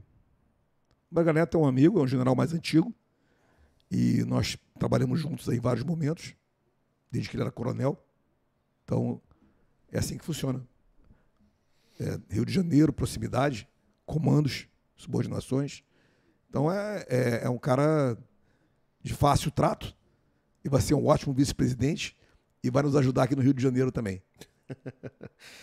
tá. E, e cara, o que, que você tem para falar sobre uh, a, tua, a sua atuação né, por tudo que você passou, tudo que você fez, foi muito boa, foi decisiva na Covid.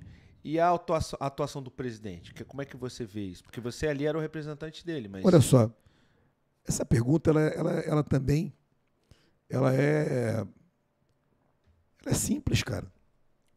O presidente da República apoiou centenas de ações, não foi uma, centenas de ações na época da pandemia que nos colocaram hoje onde nós estamos. Se nosso país hoje é e está como está, foi por causa das ações do presidente da República. Na área da saúde, na área da economia, na área do trabalho, na área social, na infraestrutura. Ou seja, o Brasil, o Brasil, graças a Deus, não está uma catástrofe social hoje e econômica por causa do presidente da República.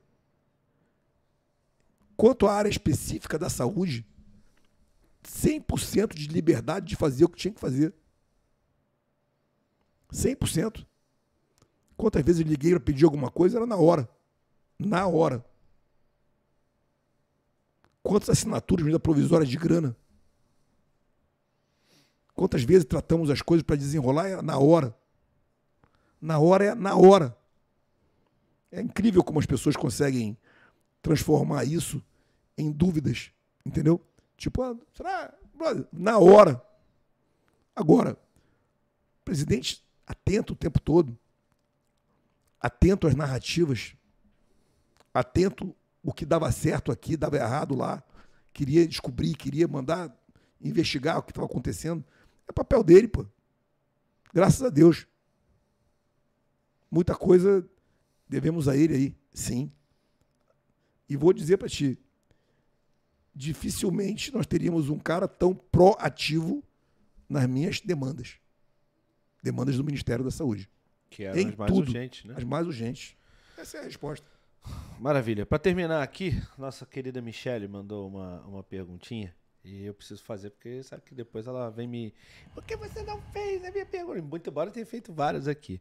Então eu vou, vou pedir licença pro senhor para dar uma lida aqui rapidinho. Que tá ela não manda ela não, não é uma assim, perguntinha. Né, né, é, é um texto.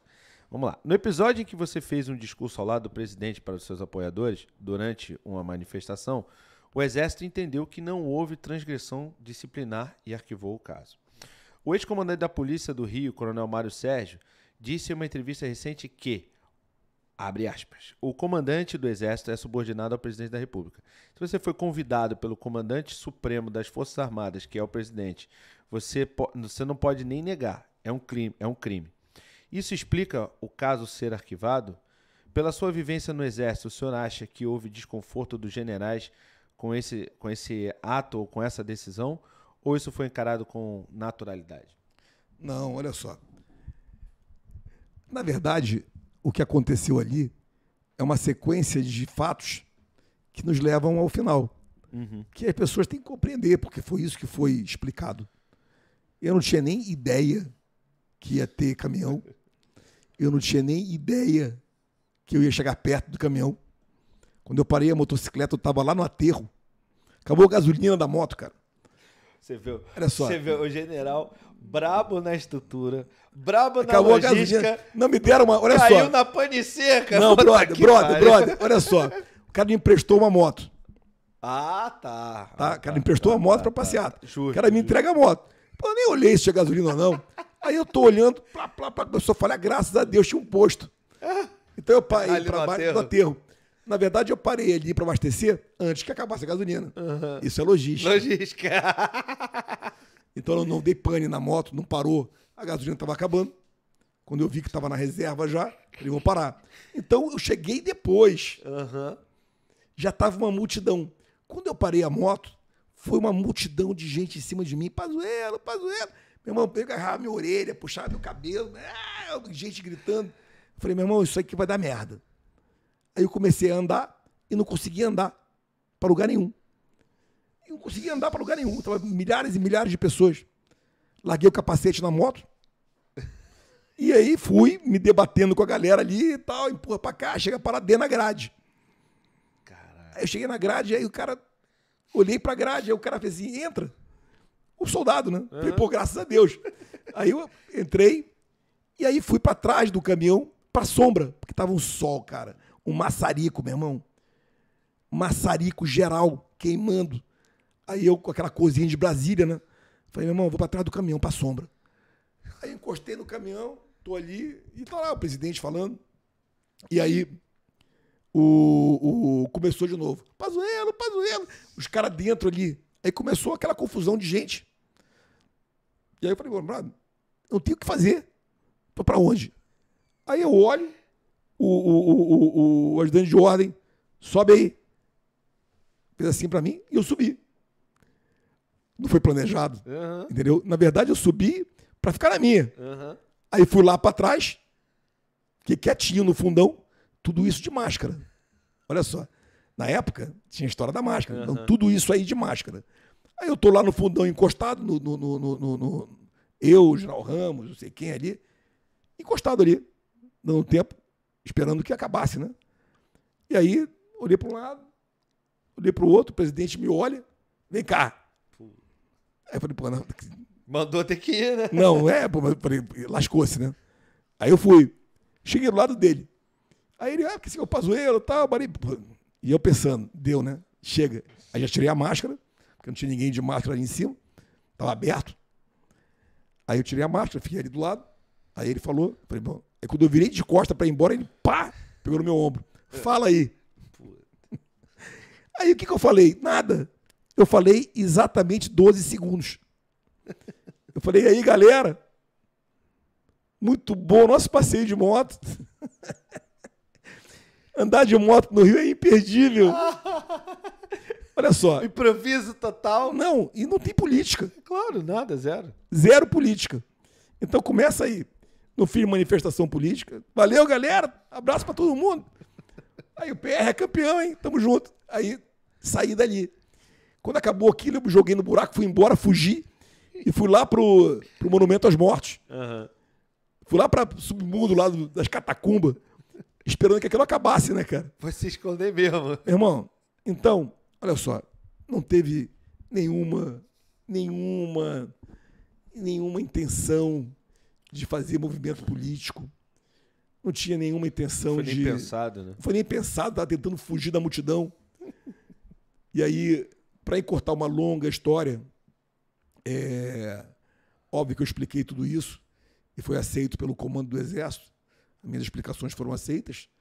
E, e, e eu, depois do fato em si, ficou óbvio que eu não poderia ter falado.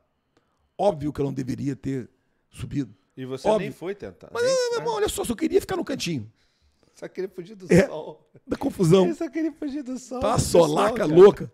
Então, essa essa essa realidade que é minha, que eu contei, é, foi a minha visão da coisa. Pedir desculpas aí a, a- a toda toda a galera mais antiga que pode ter interpretado errado aquilo. não é não não não é não, não seria correto eu ir lá fazer aquilo. Mas a verdade é que eu não fui lá fazer. A galera, depois sim, o pessoal sim. compreendeu que foram fatos que foram acontecendo naquele momento que levaram aquilo. Agora, eu planejar ir lá fazer uma palestra. Não, nem pelo cacete. Tu vê que uma pane seca não faz com a pessoa. Não foi pane seca. Eu sei. Semi-pane seca. Não foi pane seca. Se fosse pane seca, eu não ia chegar não, nunca. Não, é claro, claro. Cara, tá. Pra, pra, assim, para encerrar da minha parte, e era para encerrar nessa pergunta, mas assim, a, a gente, né, quando a gente vai pesquisar no Google Pazuelo, né, a, é impossível não se deparar com aquela foto da máscara aqui. Pois é, aquilo babaca Como é que você cara... lida com essa porra também de cara, memes só, e tudo mais? O cara, cara, me vira. Porque você é um cara tão gente fina. O cara vira, o cara bota de sacanagem um fotógrafo esperando na tua merda. frente, tirando fotografia o tempo todo. Você foi beber água. Você foi beber água, você levanta para beber água. Sim. Você baixa para beber água, o cara tira a fotografia. Então, a, a, a, a daí para você estar tá de máscara no nariz, Óbvio que as pessoas fazem a sacanagem que quiser. Sim, sim, sim. Mas você vê a sacanagem quando a, a estrutura nada, né? é feita exatamente para pegar uma, uma, um movimento, uma postura que possa denegrir o cara. E a máscara é só isso. Na verdade, eu estava bebendo água. Sim. Então eu levantei para beber água, eu podia abaixar, ficar aquela merda da máscara no papo aqui. Ou podia levantar, ou podia tirar. Sim. Então, levantei um pouco, bebi água, botei. Quando foi o tempo que eu botei a mão, o cara tira a foto. Pô, sacanagem. Então, não é nada. Olha só, eu levo numa sacanagem isso aí. Eu levo na brincadeira, porque não é nada. Uhum. O que é isso? É um fotógrafo contratado para tentar pegar você numa, numa pose desprevenida, desprevenida para poder vender para a imprensa. Esse é o país, cara. É isso que a gente vive hoje. De respeito às autoridades, de respeito às pessoas que estão ali. Na verdade, é tudo uma grande, um grande circo. Entendeu? Um grande verdade. circo, uma grande palhaçada. É verdade. General, assim, faltou muita coisa, né? Então a gente vai melhorar a voz aí, de repente, num outro momento a gente trata. Tem alguma coisa que você acha que a gente poderia falar, que não tenha falado? Tem. Você? Eu não você não perguntou o meu número, cara. Não, porque o Eduardo Bufara fez um superchat e falou assim: Pazuelo é o melhor do Brasil, 22, 12. Aí, ah, aí. Tá aqui. 22, 12, rapaz. A senha. 7 de setembro foi muito bom. Eu inventei uma brincadeira, entendeu? Ah. Eu desci do palanque ali e não consegui andar. Porque foram. Foi uma galera tirando foto, querendo falar. E aí eu inventei a brincadeira de qual é a senha. A foto era só com senha. O cara encostava, vou tirar uma foto. Falei, qual é a senha? Aí o cara, senha? Aí o outro já gritava, 2212. Aí, senha é 2212. Falei, beleza. que deu a senha do banco pra ele. A senha é, a senha é 2212. o cara parava ficar me olhando, senha. Falei, é, tem senha e contra-senha. A senha é 2212 e a contra-senha é Bolsonaro 22. genial, cara, genial, fantástico. Uh, bom, além disso, tem mais alguma coisa que você queira falar? Não, tá falado. Então, beleza. Também a voz também não aguenta. Pô, tu que me quebrou, hein, brother? Não, não quebrei. Só me quebrou. Não, Ele tá atrás de mim parte... desde quarta-feira querendo me fuder, meu irmão. Não, que foi de boa, não foi de boa. Você gostou? Porra, não, foi legal, tô vendo uma voz. Bom, ainda por cima me, ainda por cima veio depois do Fla-Flu. Depois do Fla-Flu. Se tu viesse antes do Fla-Flu, entendeu? Ia estar tá maior, porra. Meu irmão, é foda. Eu quero dizer o seguinte, tem poucas poucos momentos assim que a gente se diverte. Mas, pô, meu irmão, Aquele fla foi muito show. Tá bom, tá bom. É justo, tem que ouvir, né? Tem que ouvir. Ah, foi amistoso. Foi amistoso. Amistoso. amistoso. amistoso. Eu vi, eu vi o amistoso. Preparatório Final ali, duas expulsões. Foi tudo amistoso, uma coisa boba. Uma no início, né? David Pô, Braz. Foi foda. Cara, muito obrigado. Foi muito legal ter você aqui. Eu acho Valeu. que. Eu acho que assim, o papel dos podcasts, né? Seja qualquer, qualquer um, o Rica, eu, enfim, outros, é justamente passar a, a, o outro lado, né, cara? Porque claro. a gente vê na mídia. E eu não tô falando só de política, não, tô falando de uma forma geral. A gente vê, a gente consome muito, eu trabalho com isso, né? É, a gente consome muito a verdade que nos é passada. É só isso. E a gente não tem a oportunidade de ouvir a verdade da boca de quem viveu os fatos históricos, porque são históricos. Tudo que a gente relatou, cara, você fez um breve resumo da tua vida, mas aqui, sei lá, 50, 100 anos você vai estar em, em É, livros de história. É, você, em, em, em algumas páginas, né? Não, não É. só na Covid, que já é uma página grande, mas em outras páginas também.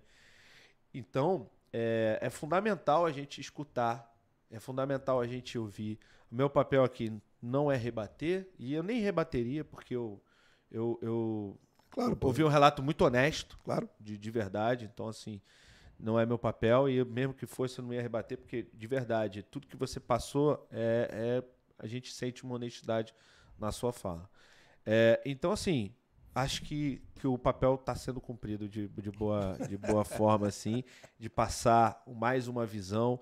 Aí você que está recebendo essa visão aí na sua casa, no TikTok, no, enfim, no Facebook, no YouTube, interpreta da forma que quiser, porque no final Claro, das não, contas a gente só. não A interpretação faz parte da questão. faz parte da democracia, E inclusive. da democracia, né? A prova da questão também. Exatamente. Cara, meu irmão, eu quero saber o que tá perguntando aqui, não. A interpretação é tua. É isso, é isso. Então interpretem como vocês quiserem. Espero que, espero que você tenha aí, caso você seja eleito, faça um bom governo, não, faça um Não, bom um bom. mandato. Mandato, mandato, faça um bom mandato. É, e que retorne aqui em breve pra gente Não, vamos continuar. conversar, vai ser um prazer. Porque você, você, eu acho, acho que a tua participação em vários momentos históricos do Brasil recente foi fundamental. Então, enfim, Pô, nem falamos da maré, né? nem falamos. Tu quer falar da maré? Não. Se tu falar da maré, eu vou mijar. Porque Vai eu ser tô mais uma hora. Nem falamos da maré, da Olimpíada. Pois é, cara. Porra nenhuma. Como é que Das foi a maré? Então vai, fala aí, tem Não, voz, tô cara, brincando, tem tô voz, brincando. pô. Foi só pra sacanear. É, vê, vê depois. Ó, vai ter a segunda parte. Vai ter a segunda parte, tá bom? Ó, rapaziada, muito obrigado a todos que participaram com a gente até o final. Lembre-se do que eu falei no início, é, em que as pessoas têm que votar consciente, votar, não, não fazer o voto, é, é, sim, não desperdiçar o voto. Se você É vai votar é, né, num presidente qualquer que você escolha, escolha direito para você poder depois cobrar. Cobrem os políticos e reconheçam também quando fizerem um bom trabalho, que também é, É bom, né? é bom. É É, bom, faz importante reconhecer. Manda um recado final aí pra rapaziada. É 2212 aí, galera. Deputado Federal Rio de Janeiro. Pra que não ter dúvida, General Pazuello. E o tá bom? presidente? Bolsonaro 22. senha 2212. Contra a Contra senha senha. Bolsonaro 22. Então, beleza, rapaziada. Um abraço a todos. É bom que dá pra fazer com os dedos, né? Pois é, né? Dois, não, um não dá, Dois, não sei. não- um. Né? Tá bom, enfim, É, pois é, tá. essa porra aí. Aí lá vem. Aí começa. nossa mulher, meu irmão, olha só, cara. Calma aí, calma aí. Vamos devagar. Um abraço a todos. Sigam também as nossas redes sociais, arroba Barbacast em tudo, menos no Twitter, que é arroba Barbacast1. E o nosso canal de cortes. Que, que é? Eu fiz merda? Não é? Tá, tá. Papo lento. E, e sigam também o canal Cortes do Barba, onde vão estar os melhores momentos dessa resenha. Ou seja, toda ela, né? Mas cortada. Puta que... E várias outras Quanto tempo resenhas. deu? Quanto tempo deu? Quanto tempo deu de podcast aí, Rafa? Quanto tempo foi? Puta, irmão, deu, né? Valeu, galera. Valeu, rapaziada. Um abraço, uma boa noite a todos. É nóis, tamo junto e eu fui.